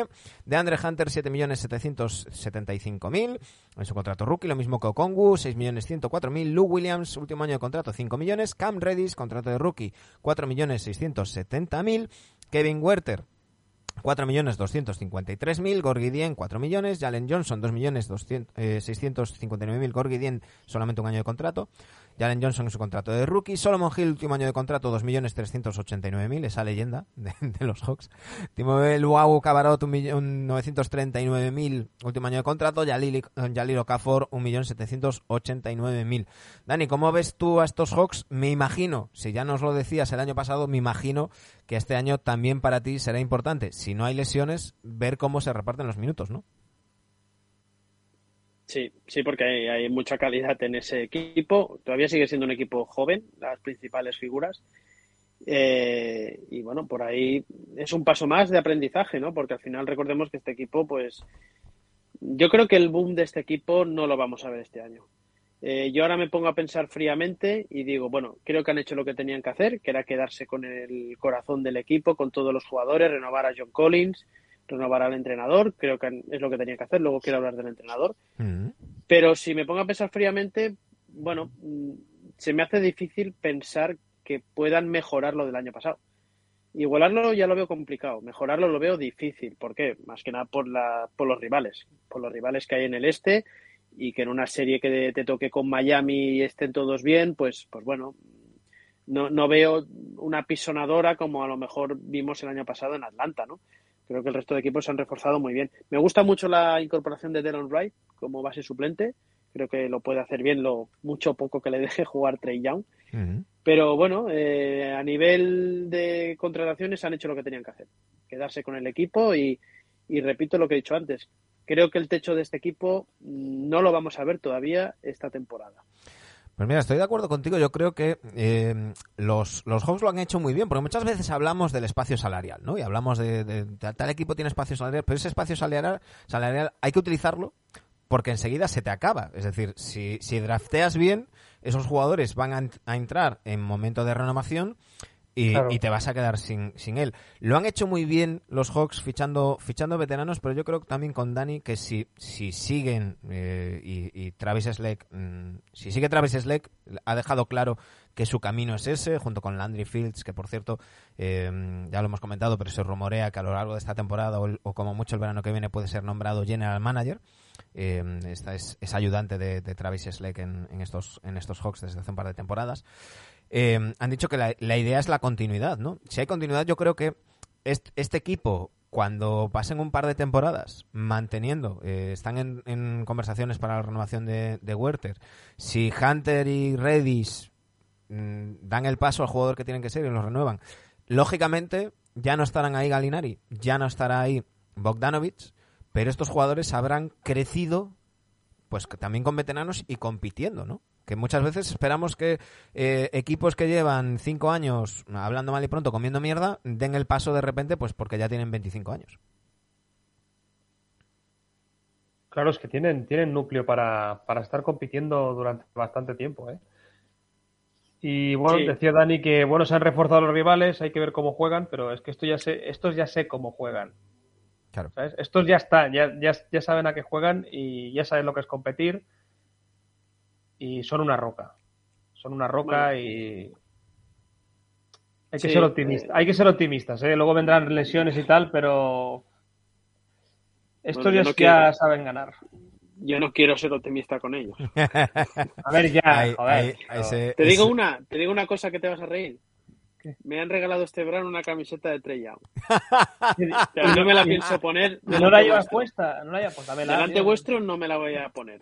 Ya me la he puesto, eh. A mí no se me caen los anillos. Me gusta, pero- me gusta Trey Young, me gusta que se pique, aunque sea contra los Knicks, pero a mí, No, y a mí me gusta, bien ya lo hemos hablado, contra- ya lo hemos hablado, pero a mí me gusta que, que dentro de ese pique haya un componente también mm, desdramatizado, como el tema de, del pressing catch, ¿no? Que fue Sí, claro, luego hay en verdad hay humor, hay contexto, hay Claro. dentro, no sé, está muy bien eso. Me refiero que está, está bien que haya pique, pero que en el tema de Trey Young se podría haber mm, sacado de quicio rápidamente con el tema del escupitajo y, y demás. Se podía, se podía haber extremado y, no ha sido así y, a mí me parece muy bien.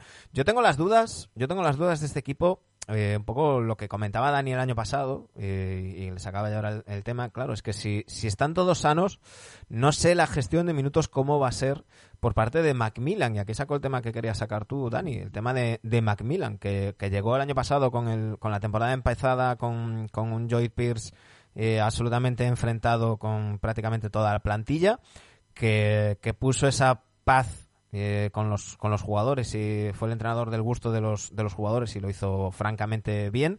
Además, incluso podríamos decir que se quitó ciertos ciertos topes que tenía a lo largo de su carrera de la fama de, no gestionar bien en playoff y, y demás. Y, y no sé si, si tú opinas como yo que ahí puede haber entrenador también para, para años, porque le han renovado cuando estuvo dudando hasta hasta mm, hasta ya dices que no con la cabeza. Le estuvo le estu- eh, dudando hasta el último segundo, finalmente le renovaron. No sé cómo lo ves, te dice ya dices que no, cuéntame. Creo que tenían que hacer lo que hicieron, que era renovarlo. Al final no vamos a obviar lo que hizo, lo que ha hecho este hombre, ¿no? Porque Macmillan, eh, si nos tiramos 10 años atrás, pues Macmillan eh, en cierto país de la Unión Europea era un enemigo público número uno. Sí, bueno, y Macmillan es, es un... ¿Eh? Que por lo que lo era, quiero decir. eh, Claro, sí, sí, no, no, que no quiero remover historias, ¿no?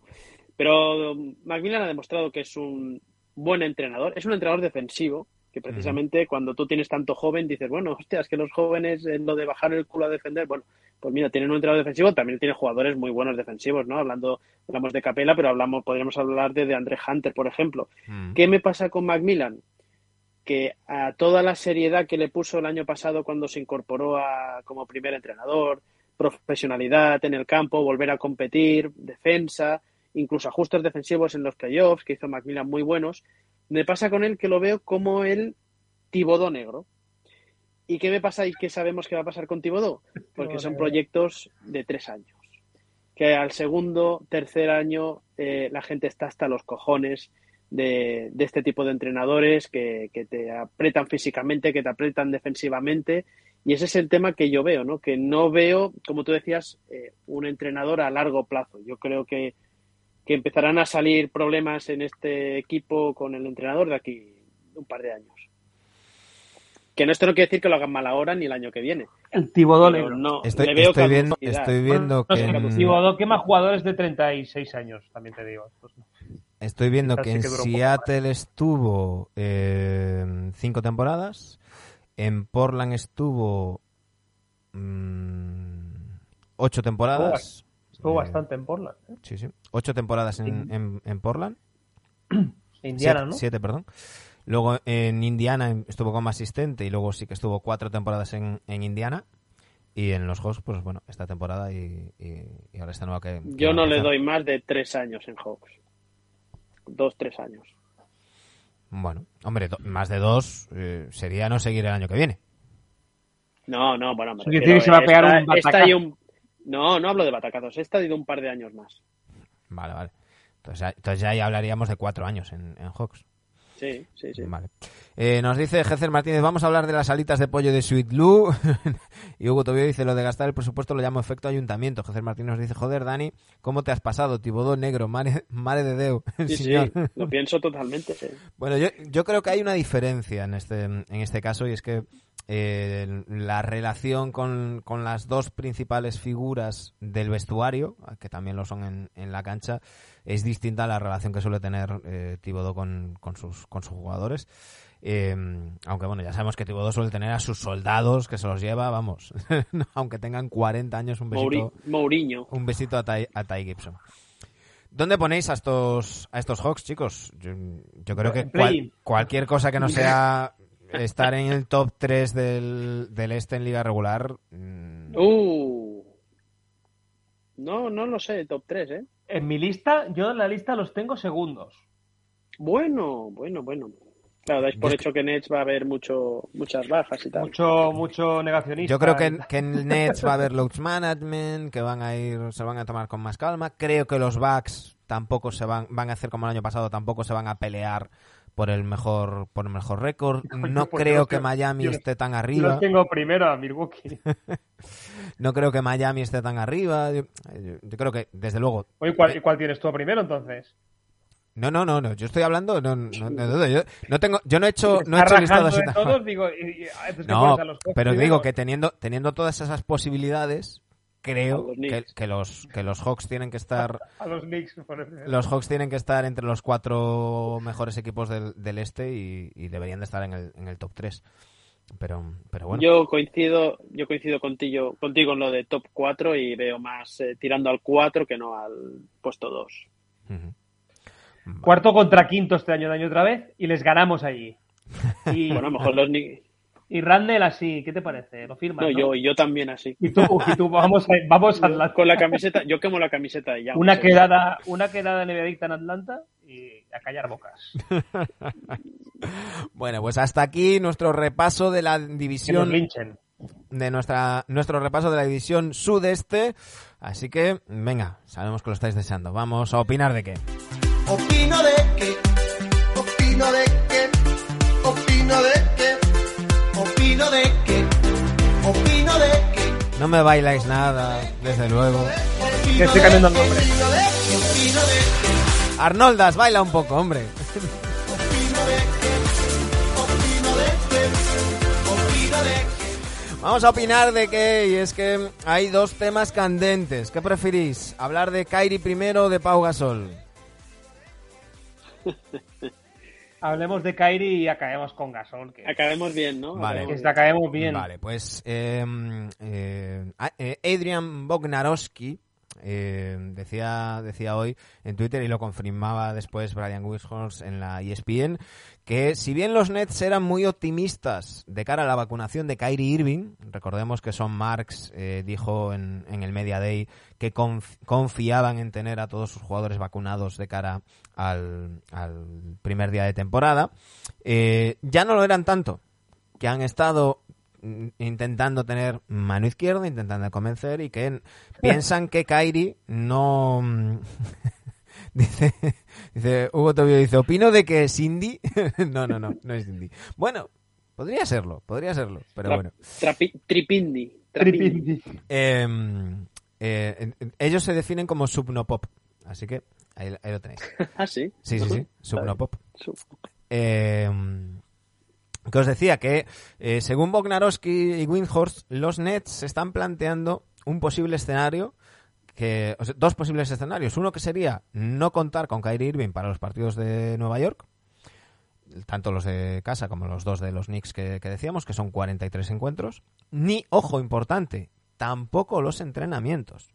Ya ha dicho Steve Nash que no se plantean mover la sede de los entrenamientos a Nueva Jersey ni a ni algún ni algún ayuntamiento eh, que no sea que no sea Nueva York para, para adaptarse a Kyrie, que eso no lo van a hacer, ha dicho Steve Nash.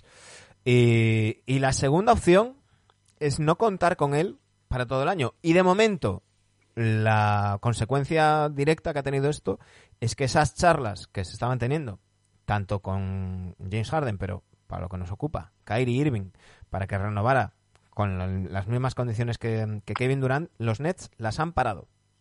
No, no están hablando de traspasarle ni nada, pero han parado esas conversaciones y se están planteando que en caso de que no se vacune, pues eh, en lugar de andar mareando al equipo con ahora puedo, ahora no, sobre todo de- pensando también de cara a playoffs, porque en liga regular, pues tira que va, que dices, oye, pues se pierde la mitad de los partidos, pues ya está, pero en playoffs puede ser muy, muy importante. ¿Cómo veis este, mm, este, Es un este cable tema? pelado. Es que, Sí, es sí. que es un cable pelado. Eh, a ver, profesionalmente, ¿qué cojones gana Irving? Es que no. No, es que no piensa, claro. Es que no tiene. no- yo no tengo otra explicación que este tío es un cable pelado, como, como dice el compañero aquí.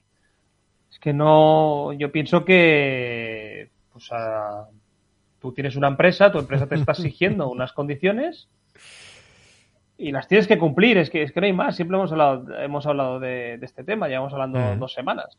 Dice Jezer Martínez, da para un guion de Hollywood, vaya tío, cable pelado es poco, yo le ponía un lazo y lo dejaba en un psiquiátrico. Y Hugo Tobío, que se ve que es fan de Ojete Calor, dice, Kairi es una mocatriz, modelo, cantoso y, y actriz. Dani, ¿cómo ves tú este tema de Kairi? No sé, yo es que a mí eh, todo el tema de Kyrie y toda esta gente me empieza ya a cansar. Me aburre, eh, se llame Bradley Bill, se llame Wiggins o se llame Pepito Dos Palotes. Me cansa, me cansa. Yo estoy hasta los huevos ya de oír estas noticias. Y, y ¿qué voy a decir? Pues bueno, él sabrá y la organización sabrá y, y la libertad de que la gente haga lo que quiera, pues bueno, eh, se nota que él no está necesitado, Kyrie Irving. Se nota que no está necesitado a nivel de trabajo, evidentemente, ¿no? Pero ¿qué ¿Qué, qué harías haría? tú si No lo fueras sé, los Nets? no lo sé. Dime. No digo que qué harías tú si fueras los Nets. No, no lo sé, es que no tengo. em, yo, yo, va, obligar no puedes obligar, evidentemente, porque ante un elemento como este, pues al igual hasta te denuncia, eh, pues instigarle y entre todos hacerle ver de que. No, pero me refiero en estas, en estas, en estas opciones que, que planteaban Bognarowski y Windhorst, que se estarían planteando los Nets, eh, que estarían dando casi por imposible el hecho de que se vacunara, entretenerle solamente para los partidos de fuera, sin ni siquiera los entrenamientos, eh, o, o apartarlo toda la temporada, ¿tú por qué, por qué optarías? Porque claro, estamos hablando de, de si, lo- si lo apartas, por un lado, pierdes a un jugador tan bueno como Kyrie Irving para treinta y pico partidos, pero por otro lado, ganas en tranquilidad, en química, en tener las mismas rotaciones y, y demás. Sí, pero Pero no mejoras tu Te equipo. Es te dejas que al final un, un excelente jugador, ¿no? Yo lo traspasaba. Yo Yo también. lo traspasaba. Yo pero sé también. que en el resto de franquicias nadie te va a, a precio. Esto es como lo de Simmons, ¿no? Eh, que lo vas a mal vender. Pues con este No, y te va a sobre pasar todo- lo mismo. Sobre todo por un tema, y es que Kyrie Irving ya ha dicho que no quiere ser traspasado a ningún, a ningún lado y se rumorea No, es que este chico no quiere nada. que ha dicho ver, que yo, sí. lo, yo lo apartaba del equipo y que se jodiera, sin jugar y sin No, entrenar pero, sin Ahí. Pero sí, Sergio. como yo correcto, el dueño pero de los. Nets o general manager, pues como quiero que mi equipo vaya bien, lo traspasaría. Claro, sí, él- pero Sergio, tienes, tienes en tu plantilla Kevin Durant y a James Harden. O sea, a estos Claro. tíos tú les tienes que dar ya el equipo para aspirar a ganar el anillo ya. Y sea sin Kyrie Irving, sin Kyrie Irving, Por- pues por eh, Kyrie tienes Irving un dinero, a- a tienes un dinero, tíos vale, sí, pero está. lo vas a Que mal vender. completen bien la plantilla. Y segundo, que alguien te lo quiera coger a este, a este tío Bueno, que está como a una uno- cabra. a Kyrie Irving que condado- lo que termina- tienes es- condado de Texas me lo coge. Kyrie Irving que termina contrato, eh, pero hay que tener en cuenta un, un tema y es que al, al parecer su entorno habría filtrado que en caso de que le traspasaran se retiraba. Así directamente. Eh, termina contrato, cobra 35 millones 53 mil. Eh, yo mm, estoy un poco en el, en el puesto de, o sea, en, la posición de, Jimón, ¿no? De decir, oye, eh, más que nada por, por todo el lío de, estar todas las semanas hablando de lo mismo, hablando y cada vez que vayas a jugar a casa, bueno, y no está Kairi y tal, y no ha podido entrenar y no sé qué. El, el, el- también habrá compañeros que, que, que digan, ostras, el, el- quien juegue de titular, Patty Mills, como base titular en los partidos de casa, ostras, y ahora vamos fuera y tiene que jugar este que ni ha entrenado. Eh, yo creo que es un que si no se vacuna puede ser un, un elemento distorsionador de, de- de la química de, Sí. de ese vestuario. ¿eh? Lo será mientras, mien- si pierden. Mientras vayan ganando no habrá problema. Porque esto es como todo, ¿no? Claro, es mientras que van ganando, final- aquí no hay problemas y todos somos hermanos y vamos a cenar y tal. En el momento que, Es por se lo sea el rendimiento deportivo Dani. sea malo, Es que se van a enganchar, seguro que estas conversaciones han tenido. Sí, pero Tú, eh, pensando fríamente, como general manager, dices, joder, que tú no puedes tener tanto dinero invertido en un tío en el que lo tienes apartado. Tienes que hacer algo con él. Claro. Véndelo o convéncelo o le pones la, la vacuna eh, cuando esté dormido. Pero tienes que buscar una, so- una solución. Por aquí nos, nos decían nos decían en el chat varias veces estos días, nos han dicho hacerle un MA Barracus, ¿no? De, de- de decirle, Kairi, mira, huele aquí. De Dormirlo y, y ponerle la, lo dormimos, la- nunca- lo la gasearon, vacuna, ¿no? sé que lo gaseen. Que bueno, que, que- que las declaraciones lamentables de, de Wiggins han ido un poquito por esa línea, ¿no? Ha dicho poco menos que me han obligado a, a vacunarme, ha dicho a ver si dentro de 10 de 10 años estoy vivo. eh, y solamente tenía dos opciones, eh, vacunarme o no jugar en la NBA. Y, y bueno, eh, eh, por cierto, nos, dice aquí, nos dicen aquí Gecer Martínez y Hugo Tobío que, que si fichan a Miguel Bosé de dos, dice Hugo Tobío, lo traspaso a Orlando y mientras acaricio mi gato. Y yo, de verdad, es, yo estoy como Dani, es que estoy hasta los A cojones. mí me cansa. De este tema. Estoy hasta los huevos. Digo, tío, que es- vale, que me parecen bien tus creencias, tío, pero que es tu empresa la que te paga. Si no, no vayamos a la NBA, cualquier empresa de aquí, si No, te dice no. que te tienes que vacunar para, para trabajar, pues te vacunas, ya está. Es que no tiene que Si ver no con quieres, creencias. pues te vas a tomar por culo. Es que es así, tal. No, no tiene Tal que ver cual, con creencias. está, es decir, tú pues, si muy quieres, tú si quieres viajar a África te tienes que poner una serie de vacunas. Si no, por ley no puedes. Pues, pues esto es lo mismo.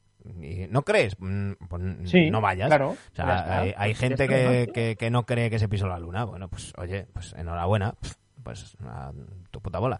Entonces, hay que... otra persona, otra persona que no debe, otra persona que no tiene que estar nada contenta con todo esto es Silver, ¿eh? porque la, la imagen que está dejando la NBA de que varias estrellas de su liga, eh, independientemente de que las, lo dicho, las creencias y demás, y el negacionismo, dices, joder, es que hay jugadores buenísimos de tu liga que a lo mejor no juegan porque no se han vacunado y los Oye, dejas de ver. El- Dani, ¿y en, las- y en otras ligas, en la NFL, cómo va el tema este? Yo lo desconozco. En la ¿eh? NFL está casi todo Dios, bueno, yo diría que todos también están vacunados. pero, las mismas reglas pero, por que NBA ejemplo, y No, no, no, en la- N- en la NFL La WNBA ha sido obligatorio, eh, en la NHL ha sido obligatorio, la NFL Que no lo claro, sé, es que no tienes sé, apoyo de todo, de todas las No, grandes en la ligas de NFL Estados Unidos. La NFL no ha sido obligatorio, pero casi es lo que tú decías, que para ir a comprar el pan eh, te medio, si no tienes el carnet no puedes entrar. Pues en la NFL más o menos ha pasado lo A mismo. Ah, Brady, Brady se ha vacunado. Incluso, sí, sí, hombre. y no le ha hecho ni, no le ha hecho ni una pupa de lo guapo que es. Y en el sentido de que había unas eh, sanciones en los equipos que por lo que sea un jugador que no se ha vacunado contrajese el virus, lo transmitiese, unas sanciones económicas brutales.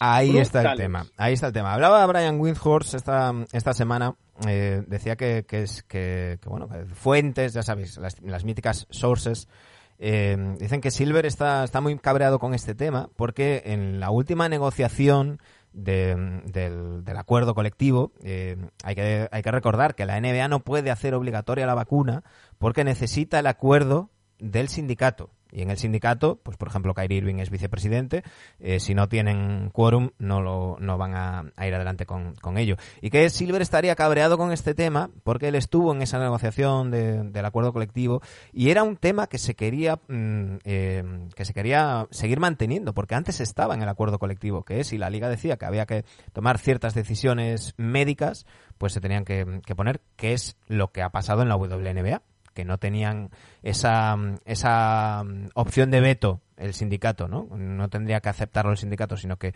directamente la liga lo puede, lo puede hacer. La NBA no puede hacerlo, no puede poner obligatoria la vacuna sin el acuerdo del sindicato, lo que, porque llevaría a un, a un lockout, básicamente. Ahora mismo con el acuerdo que tienen. Y decían que Silver estaba muy cabreado con, con eso, que estaban intentando tener un perfil bajo pues para no darle más bombo y que, y que, que- creciera todavía más el, más el tema, pero que estaba muy decepcionado eh, principalmente con, con- con las grandes figuras de, la liga que pues eh, Kyrie Irving, Bradley Bill y Andrew Wiggins que claramente han dicho que no, pero incluso con otros jugadores, y se mencionaba a LeBron James, que aunque mm, se han vacunado, han, han tenido un discurso con muchas dudas, eh, bueno, ¿no? De- dejando, dejando cosas que, que desde la liga preferían que no hubiera sido, que no hubiera sido así. Sí, pero por ejemplo, Kyrie, Kyrie yo creo que el- tendría que verse reflejado en LeBron. Te repito, digo lo mismo, ¿eh? que cada Claro. uno haga lo que quiera con su vida y es su cuerpo físico y él sabrá eh, si quiere contagiarse o no quiere contagiarse o pasarlo mejor o pasarlo peor. Cada uno, evidentemente, que haga lo que quiera.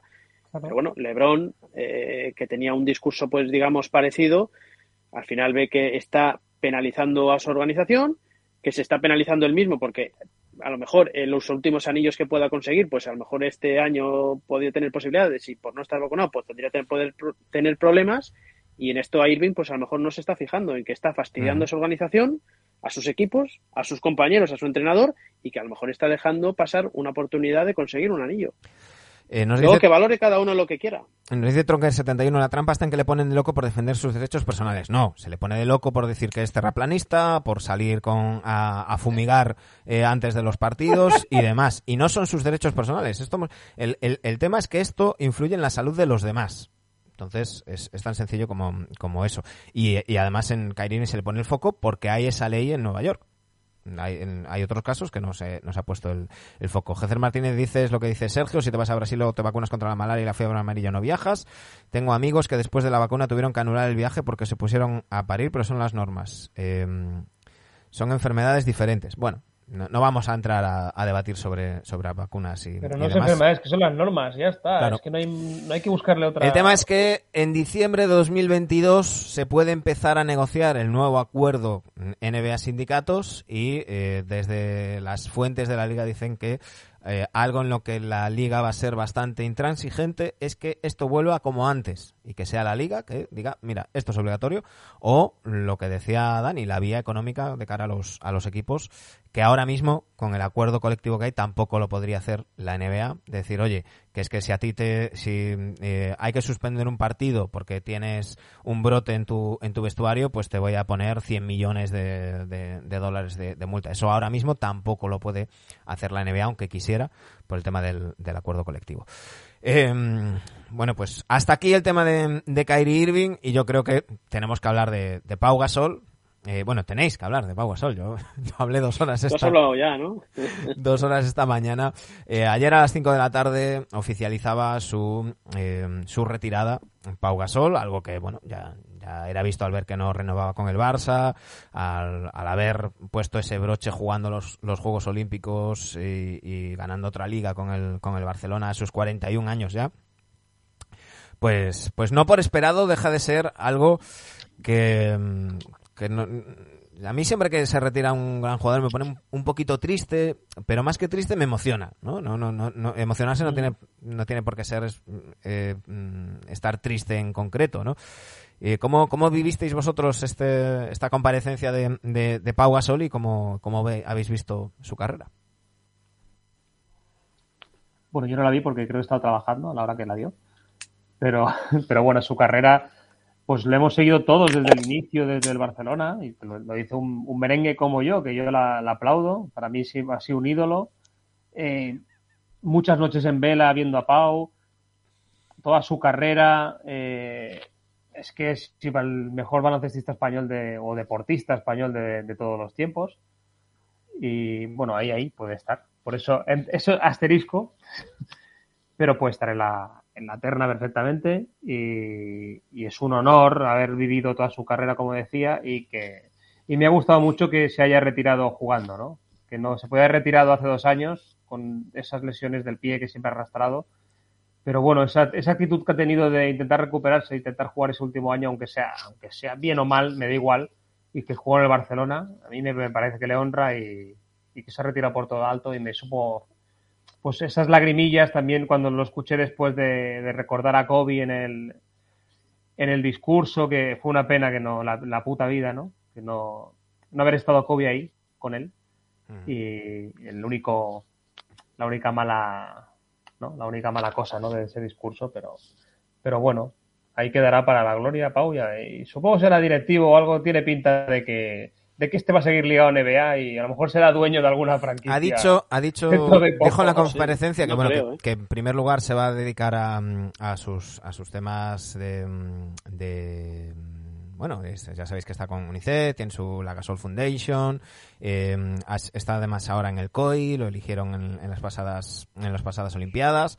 Y eh, me llamó la atención una cosa, porque eh, yo siempre eh, veía a Pau alejado del baloncesto con, con todos estos negocios, las charlas, la, eh, las fundaciones y demás, pero me llamó la atención que no cerró la puerta, más bien al revés, la abrió de cara a un, a un futuro como entrenador, porque dijo que bueno, que era muy complicado. Dijo y que era demás muy muchas horas que era, que era muy complicado y demás, pero que quizás en, en un par de años, o sea, en unos años, eh, ir a, a visitar diferentes equipos, pasar tiempo con los cuerpos técnicos, que es algo que se hace mucho y que han, han hecho muchos entrenadores europeos antes de, de, de- de tener una oportunidad incluso como asistentes y demás, e ir tanteando, irse preparando, que era algo que no descartaba. A mí me llamó la atención ya simplemente que no lo descartara, Dani. Yo le veo en despacho, o sea, Gasol. Mm. Tiene muchas, mucha influencia la parte noble de, de la liga. ¿eh? Por cierto, había gente pidiendo que fuera ministro. Pedro Sánchez ha dicho que no descarta nada porque es un tío muy preparado. Yo decía esta mañana en, en- en el Twitch que no veo yo a Pau Gasol significándose políticamente en un sentido u otro, ¿no? No veo, no veo a Pau Gasol dando el paso de decir, pues sí, pues quiero ser ministro con el PSOE o ministro con el PP. Siempre ha nadado muy bien entre dos aguas en, en Ya, esos ya, temas. está claro. En todo, ¿eh? Han nadado entre Por dos eso lo aguas digo, en, por eso lo digo. En muchos temas nacionales también, sí. Mm. Bueno, eh, a ver, yo por comentar algo de Pau, ¿no? Eh, lo primero lo comentaban por aquí, que somos mayores ya, ¿no? Porque Sí. yo recuerdo perfectamente la primera temporada de Pau como profesional, eh, aquella Copa del Rey en Málaga, aquella eh, final contra el Madrid, bueno, y luego pues hemos visto casi el último partido en el que gana la Liga Pau, ¿no? Entonces por ahí, pues bueno, te pasa que cuando ves el inicio y el final de, de jugadores o deportistas que han sido muy importantes, mm, ahora se me ocurren muchos nombres, ¿no? Eh, dices, bueno, pues oye, uno empieza a tener ya una edad y se siente afortunado de haberlo visto, ¿no? Yo, yo de Pau, pues bueno, creo que los últimos años, a partir de Chicago, eh, creo que la NBA le adelantó por la derecha. Mm, La NBA en sí, pues por su físico y por lo que se empezó a jugar en la NBA, ¿no? Entonces, bueno, eh, yo me quedo con, con su época en Lakers. Hay una cosa que a mí me, me emociona mucho y es, de- es pensar que un tío que ha nacido a... Y Sergio ha nacido, bueno, ha vivido más cerca, ¿no? Lo- Pero lo que ha nacido lado, a, sí, a al lado. 80 kilómetros de donde yo vivo, que le vayan a retirar el dorsal en los Lakers, además de todo lo que ha ganado, y que vaya a ser Hall of Fame, pues dices, bueno, es que este tío está, estaba aquí al lado, ¿no? Al lado de donde yo vivo, entonces te lo sientes muy tuyo, ¿no? Sobre todo por... Que yo jugué contra su hermano. Yo jugué contra su hermano. Pero con, con el malo o con el, o con el bueno, Adrián, No, con el, con el gordo. Adrián. con Mark. Sí, sí. Entonces, ¿Y, y eh, qué diferentes de las le- carreras, ¿eh, Sergio? Sí. Hostia, ya, ya ves, tío. Ya ves. Bueno, yo creo que se cambiaba por ti ahora, ¿eh? Por este chat y, Sí, pues físicamente por mí, sí. Sí. Sí. Eso, eso le doy yo mucho, mucho valor, ¿no? En un tío que haya, al, lado de casa mía, ¿no? Que haya conseguido lo que ha conseguido, pues me parece espectacular. Y yo he leído esta, estos días, ¿no? ¿Cuál la, la imagen de Pau, con qué os quedáis, con el anillo de Lakers, eh, con el salto en el All-Star con su hermano, con todas las medallas que ha ganado. Eh, bueno, pues yo me voy a quedar con una cosa que creo que se ha dicho poco. Y para mí el momento que define la carrera de Pau Gasol es en un partido que perdió. Bueno, en dos partidos que perdió, pero sobre todo en uno. Son en los Juegos Olímpicos que pierde De los Estados abrazos, ¿no? Unidos en, en Londres, ¿no? Eh, yo creo que nunca hemos visto una selección que estuviese tan cerca de ganar a un Dream Team. No lo que hemos visto estos últimos años, a un- algo comparable con lo del 92. En el 92 no hay nada como aquello, pero si tuviésemos que decir el segundo mejor equipo de o selección americana, creo que estaremos Era- de acuerdo en que sería Pekín y serían Londres, ¿no? Y que un equipo liderado por un jugador como Gasol estuviese con posibilidades serias de, de ganarles. Y sobre todo me quedo con la imagen de, al finalizar el partido, que todos los jugadores americanos, encabezados por Kobe, fueron, eh, si os acordáis de las imágenes, él estaba sentado en el banquillo y fueron Sí, todos han a felicitarle, abrazarle sí. y, a, y animarle, ¿no? Eso para mí me da a entender como que ellos lo sentían como un americano más, como un jugador más de la NBA, como uno de los suyos, ¿no? Mm. Y que un jugador de nuestra tierra, de aquí al lado mío, eh, haya llegado a ese nivel, para mí está esa imagen está por encima de todos los títulos y anillos que ha conseguido. Y que Pau Gasol, eh, yo creo que, y digo que sí, y podemos entrar en debate, yo creo que ha sido el mejor jugador FIBA de la historia. Bueno, ahí hay muchos gustos personales. Jugador también. FIBA, ¿te refieres metiendo metiendo también com- eh, competiciones con selecciones y demás? Selección, sí. Sí, vale, En selección, No, ¿eh? yo, yo ahí ya no entro. Selección, no NBA. Yo hablo de selección. Ahí ya no entro. Para mí, primero o segundo. Yo creo que eh, comentabas a nivel a nivel estatal. Yo fíjate que yo creo que podría estar entre los cinco primeros. Eh, en el sentido de que al final tú te pones a pensar, y no es por desprestigiar a la Pau, ni mucho menos, ¿no? Yo creo que tenemos todos claro que es el mejor jugador baloncesto eh, que ha habido aquí, pero te pones a pensar y dices, bueno, es que realmente Pau no ha sido el mejor jugador de, su deporte en algún momento de su carrera, ¿no? No lo ha sido. Eh, no ha sido MVP o no ha sido algún título tal, ¿no? Pero luego te pones a pensar y dices, bueno, es que este hombre, cuando llega a Lakers, eh, Kobe está en un equipo los Lakers que estaba en descomposición, que Kobe estaba pidiendo el traspaso, y es llegar Pau, y evidentemente que esos anillos, Kobe Bryant es el jugador más importante, pero sin, sin Pau Gasol, esos dos anillos y esas tres finales no las juegan ni las ganan. nada más llegar, ¿eh? O sea, esa misma temporada que llega a mitad, se mete en Juega contra unos, contra unos Celtics en unas 29-8, finales, unos ¿eh? Celtics con aquel 29 Big Three, ¿eh? 29-8 desde su llegada en, en 2008. 29-8. Entonces, pensa- pensándolo fríamente, dices, bueno, sí, eh, ha sido un grandísimo jugador de selección y demás. eh, a nivel individual, pues seguramente no ha sido. no- mm, ahora se están haciendo listas de top 75. Pues bueno, eh, pues seguramente pocas estará veces entre los, Pocas veces entre los tuve tanto 75 hype mejores. como cuando debutó con Lakers, Pau Gasol. ¿eh? Pocas veces he tenido tanto hype de ver un partido cuando, de, cuando debutó Pau Gasol con Lakers. Claro, eso es lo que yo trascendente, de ¿no? De, Yo creo que, de que, liga. que hay que tener también en cuenta y, y bueno, ahí no, no, no vamos a, o al menos yo no me quiero meter en, en comparar deportes y demás y tal, pero hay que, hay que tener en cuenta que la NBA a nivel profesional juegan 450 tíos y que es un deporte de equipo, no es lo mismo que eh, competir en, en otras disciplinas. Y, y se está hablando mucho de que, eh, por ejemplo, eh, Ángel Nieto fue el pionero y Severiano fue el pionero y tal. Yo creo que sí. Fernando Martín fue el que debutó, y tal, pero realmente el pionero en la NBA No. es Pau Gasol. Correcto. O sea, el que llega y juega, el que, el que es el número 3 del draft, siendo el europeo no eh, formado en Estados Unidos de número de pick más alto del draft, es, es, es Pau Gasol. El que es rookie del año es Pau Gasol. Eh, yo Los creo que, anillos. que, que el, el- All-Star, el que es All-Star. Yo Claro. es que, eh, eh, y perdona que te corté, pero Mm, eh, yo esta historia que ahora me, es una, ¿cómo se dice? Una opinión, eh, unpopular unpopular opinion. opinion, voy a decir ahora. Popular opinion. Yo, yo este rollo de Fernando Martín, qué buen, sí, fue un grandísimo jugador, ¿no? Pero Fernando, que fue el que abrió la puerta a los españoles, pa- yo creo que no, yo creo No, que el no. que abre la puerta es Pau Gasol. Es que, es y que, que, a sí ver, que Fernando Martín Por- es muy valiente en supuesto, en los años Fernando Martín pero- abrió la puerta, pero al año siguiente se cerró. O sea, cuando, cuando, exacto. cuando Pau Gasol llama a la puerta, esa puerta llevaba tres candados. O sea, eh, no- ¿Cuántos años pasan desde Martín hasta Pau? ¿Pasan al igual 15 años o 20? 12. Ahora, no sé. 12.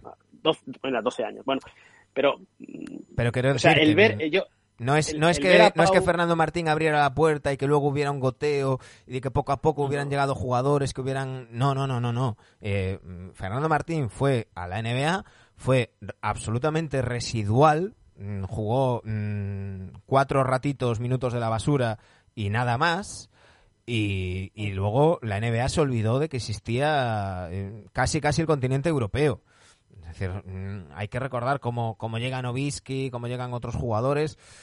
Y, y es, es Pau el primer europeo que entra vía draft, con sus cosas buenas y sus cosas malas. Yo decía esta mañana, quizás Milicic le debe a Pau haber salido en el 2 del draft. Porque mm, dos años antes... Uy, se nos ha caído Dani. A ver si vuelve. En la hora. Sí, ahora sí. Em, si, si Pau en, el- en- en ese número 3 hubiera sido una decepción, no sé si los Pistons se hubieran a- arriesgado. A lo mejor les hubiera salido, seguramente les hubiera salido mejor no arriesgarse con, con Milicic, pero, pero también tuvo ese, tuvo ese impacto. Em, hablaba Dani de- del tema de la retirada de la camiseta en los Lakers. Eh, esto lo hemos hablado muchas veces y no estamos de acuerdo, cada uno tenemos nuestros criterios.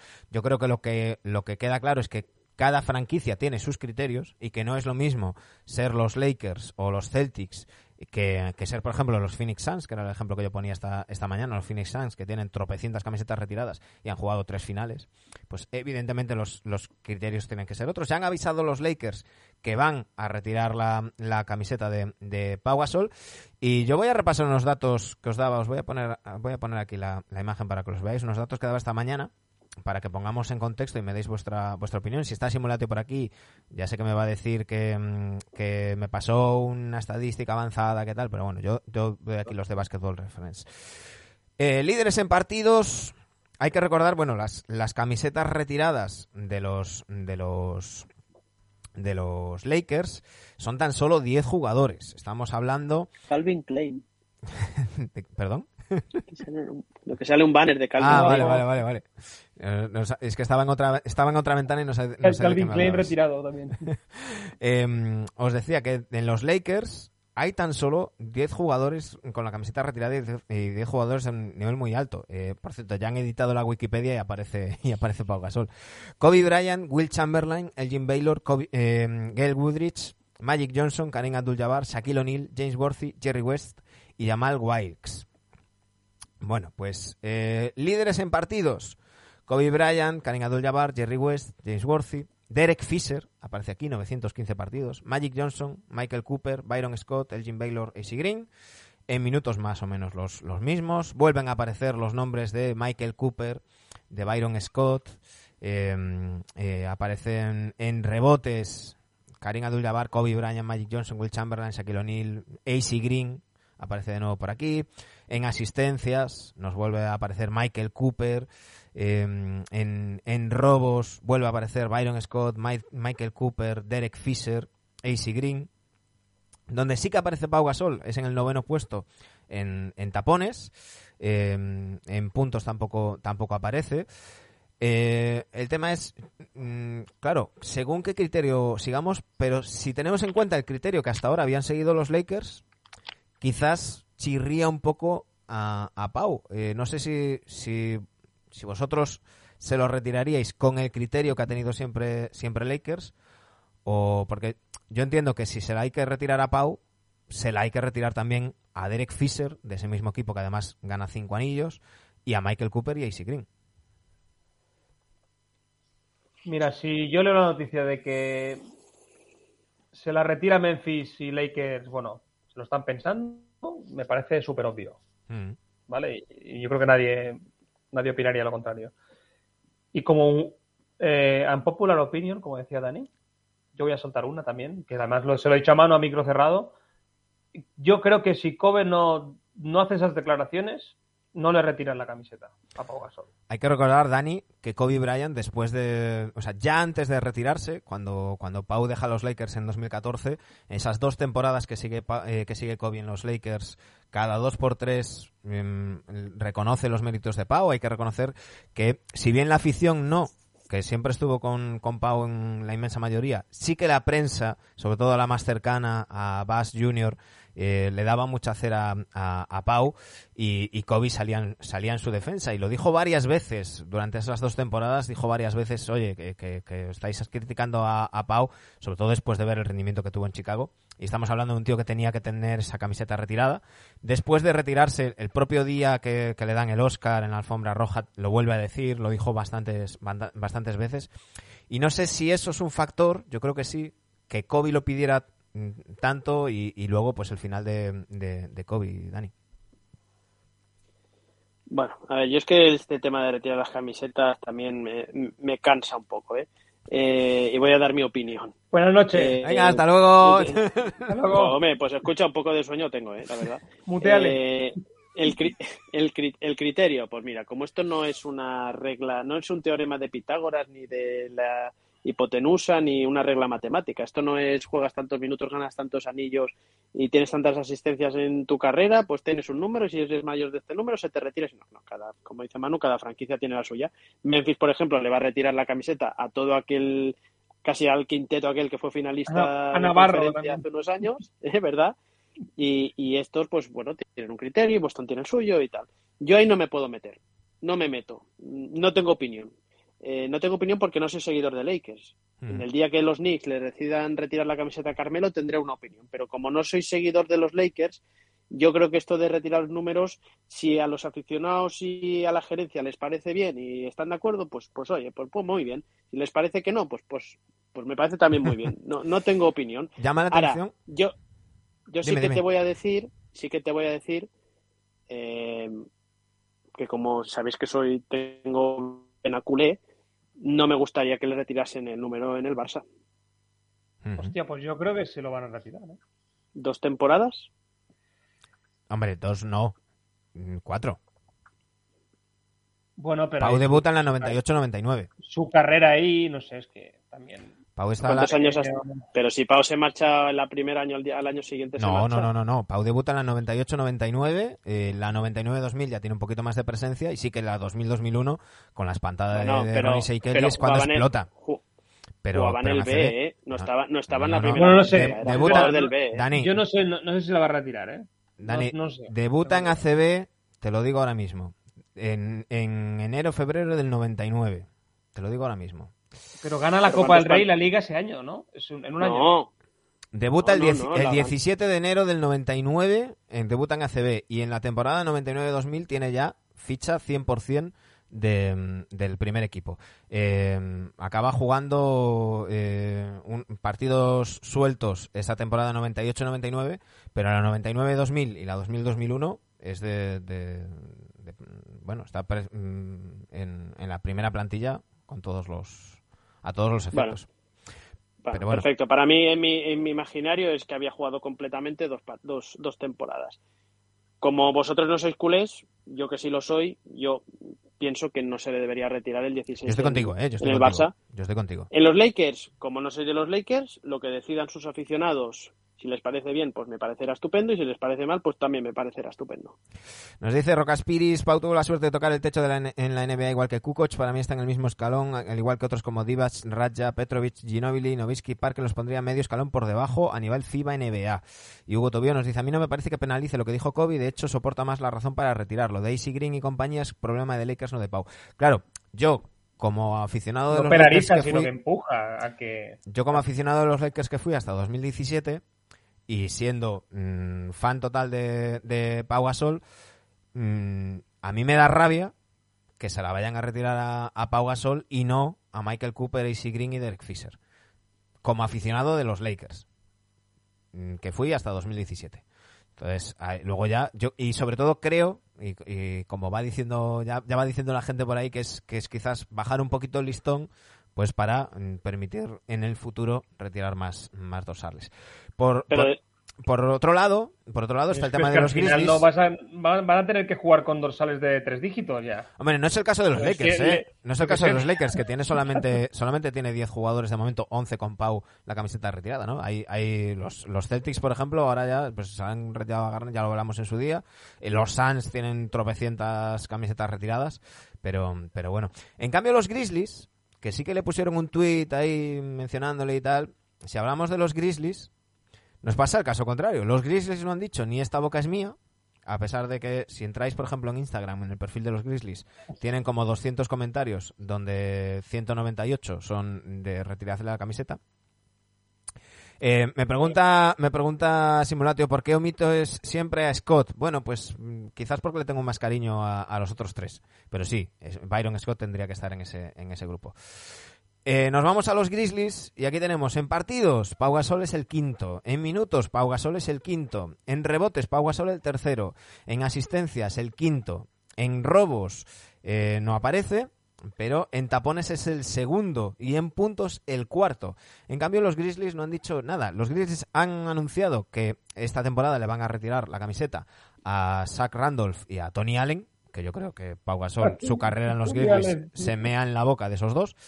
Eh, y ya han dicho que a los otros dos miembros del Grit and Grind, que son eh, y, y Mike Conley, cuando se retiren también se la, se la retirarán. Eh, también es verdad que hubo ahí unos cambios en los dueños y demás, y estos dueños pues como que quieren olvidarse un poco de la, de la etapa anterior y, y no se ha hablado de, de, de Pau Gasol. Yo no sé si, si yo, acabará... es que yo lo flipo, yo de verdad que lo flipo con estas cosas. O sea, Yo- Vale que cada, cada franquicia que haga lo que le dé la gana y me parece... o sea, yo, ya, yo no opino, pero tío, yo sí que creo que tiene que haber una homogenización de estas cosas. No, que tienes, tienes la- que tener unos mínimos para que te retiren la camiseta. tienes que tener un criterio, un criterio. Entonces, si, si se Pero ha- toda la NBA me refiero, No, ¿no? no. Eh, sé, pero- tío, es que No, pero cada- cada franquicia me elige, la Sergio. camiseta a mí también. cada, no sé. cada franquicia elige, ¿no? Pero, Sí, pero sí, sí, yo estoy, yo ahí no pincho ni. lo que tienes que tener es coherencia, Me ¿no? Y si se la, me se la retiras a Tony Allen, los Grizzlies tienen que, que jugar mañana con el Joder, 103, que me el la retiran a 104. mí también, tío, los Grizzlies. Es que, es que no sé. Eh, yo decía esta mañana, Dani, que, que a mí ¿Qué me da mm, una de, de mis venadas y, y no sé si, si Marc Gasol cuando le digan, oye, te vamos a retirar la camiseta, dirá, vale, vale, pero con el 16 ahí también arriba. ¿Qué opinas? A la vez, que se la retiren a la vez. Sí. Bueno, podría Un ser, salto inicial. Un salto inicial para coger la camiseta, ¿no? Bueno, sí, ¿por qué no? ¿Por qué no? Bueno, podría ser una opción que se estén esperando.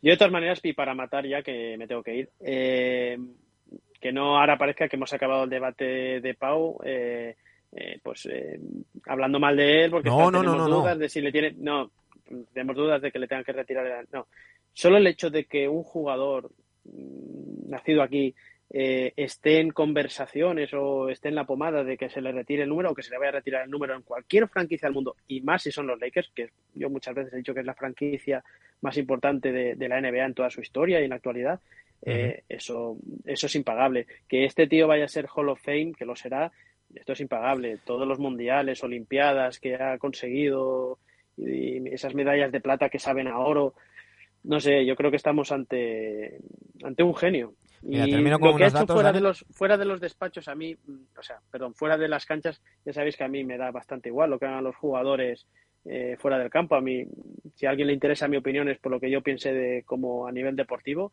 pero evidentemente que es un hombre que ha tenido la cabeza en su sitio y esto es mucho trabajo de los padres y de la familia que, que, haya habido mucho trabajo detrás también.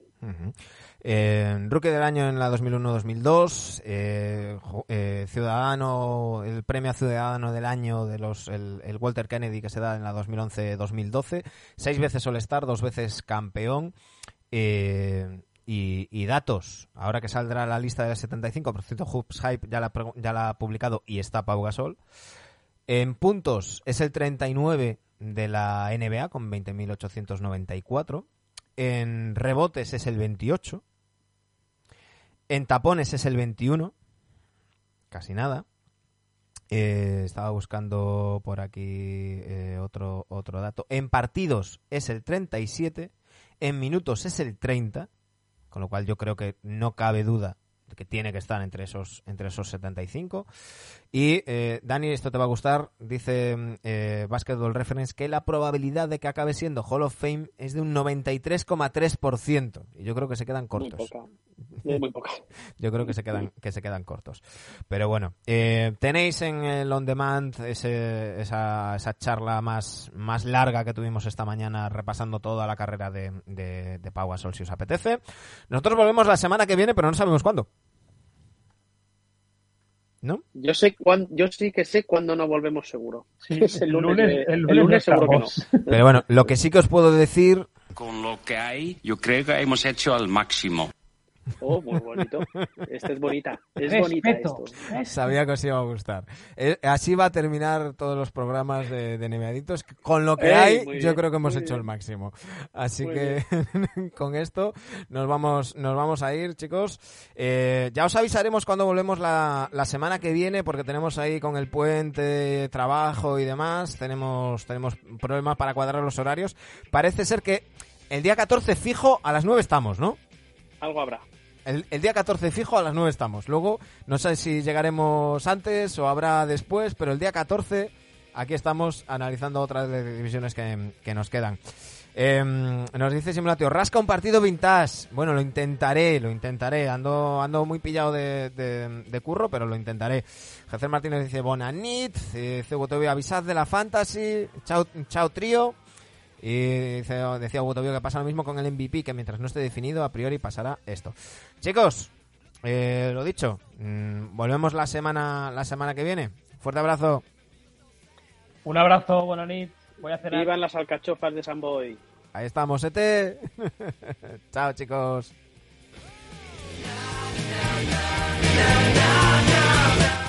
Nos piden por aquí, eso, eso, fantasy, avisad, fantasy. Bueno, ahí pedíselo a Dani, que es el, el que se encarga de las fantasies, que yo hace ya un par de años que no, que no participo. Lo dicho, volvemos, estad atentos, a lo mejor hay cositas por aquí, por las mañanas a lo mejor me paso, intentaré sacar un, para tiempo para un partido vintage que nos decía por aquí mm, Simulatio. Eh, vamos a ver si tenemos a alguien a quien hacerle una raid rápidamente antes de, de irnos. Eh, os vamos a dejar con Javier Ares. Un fuerte abrazo a todos. Un saludo.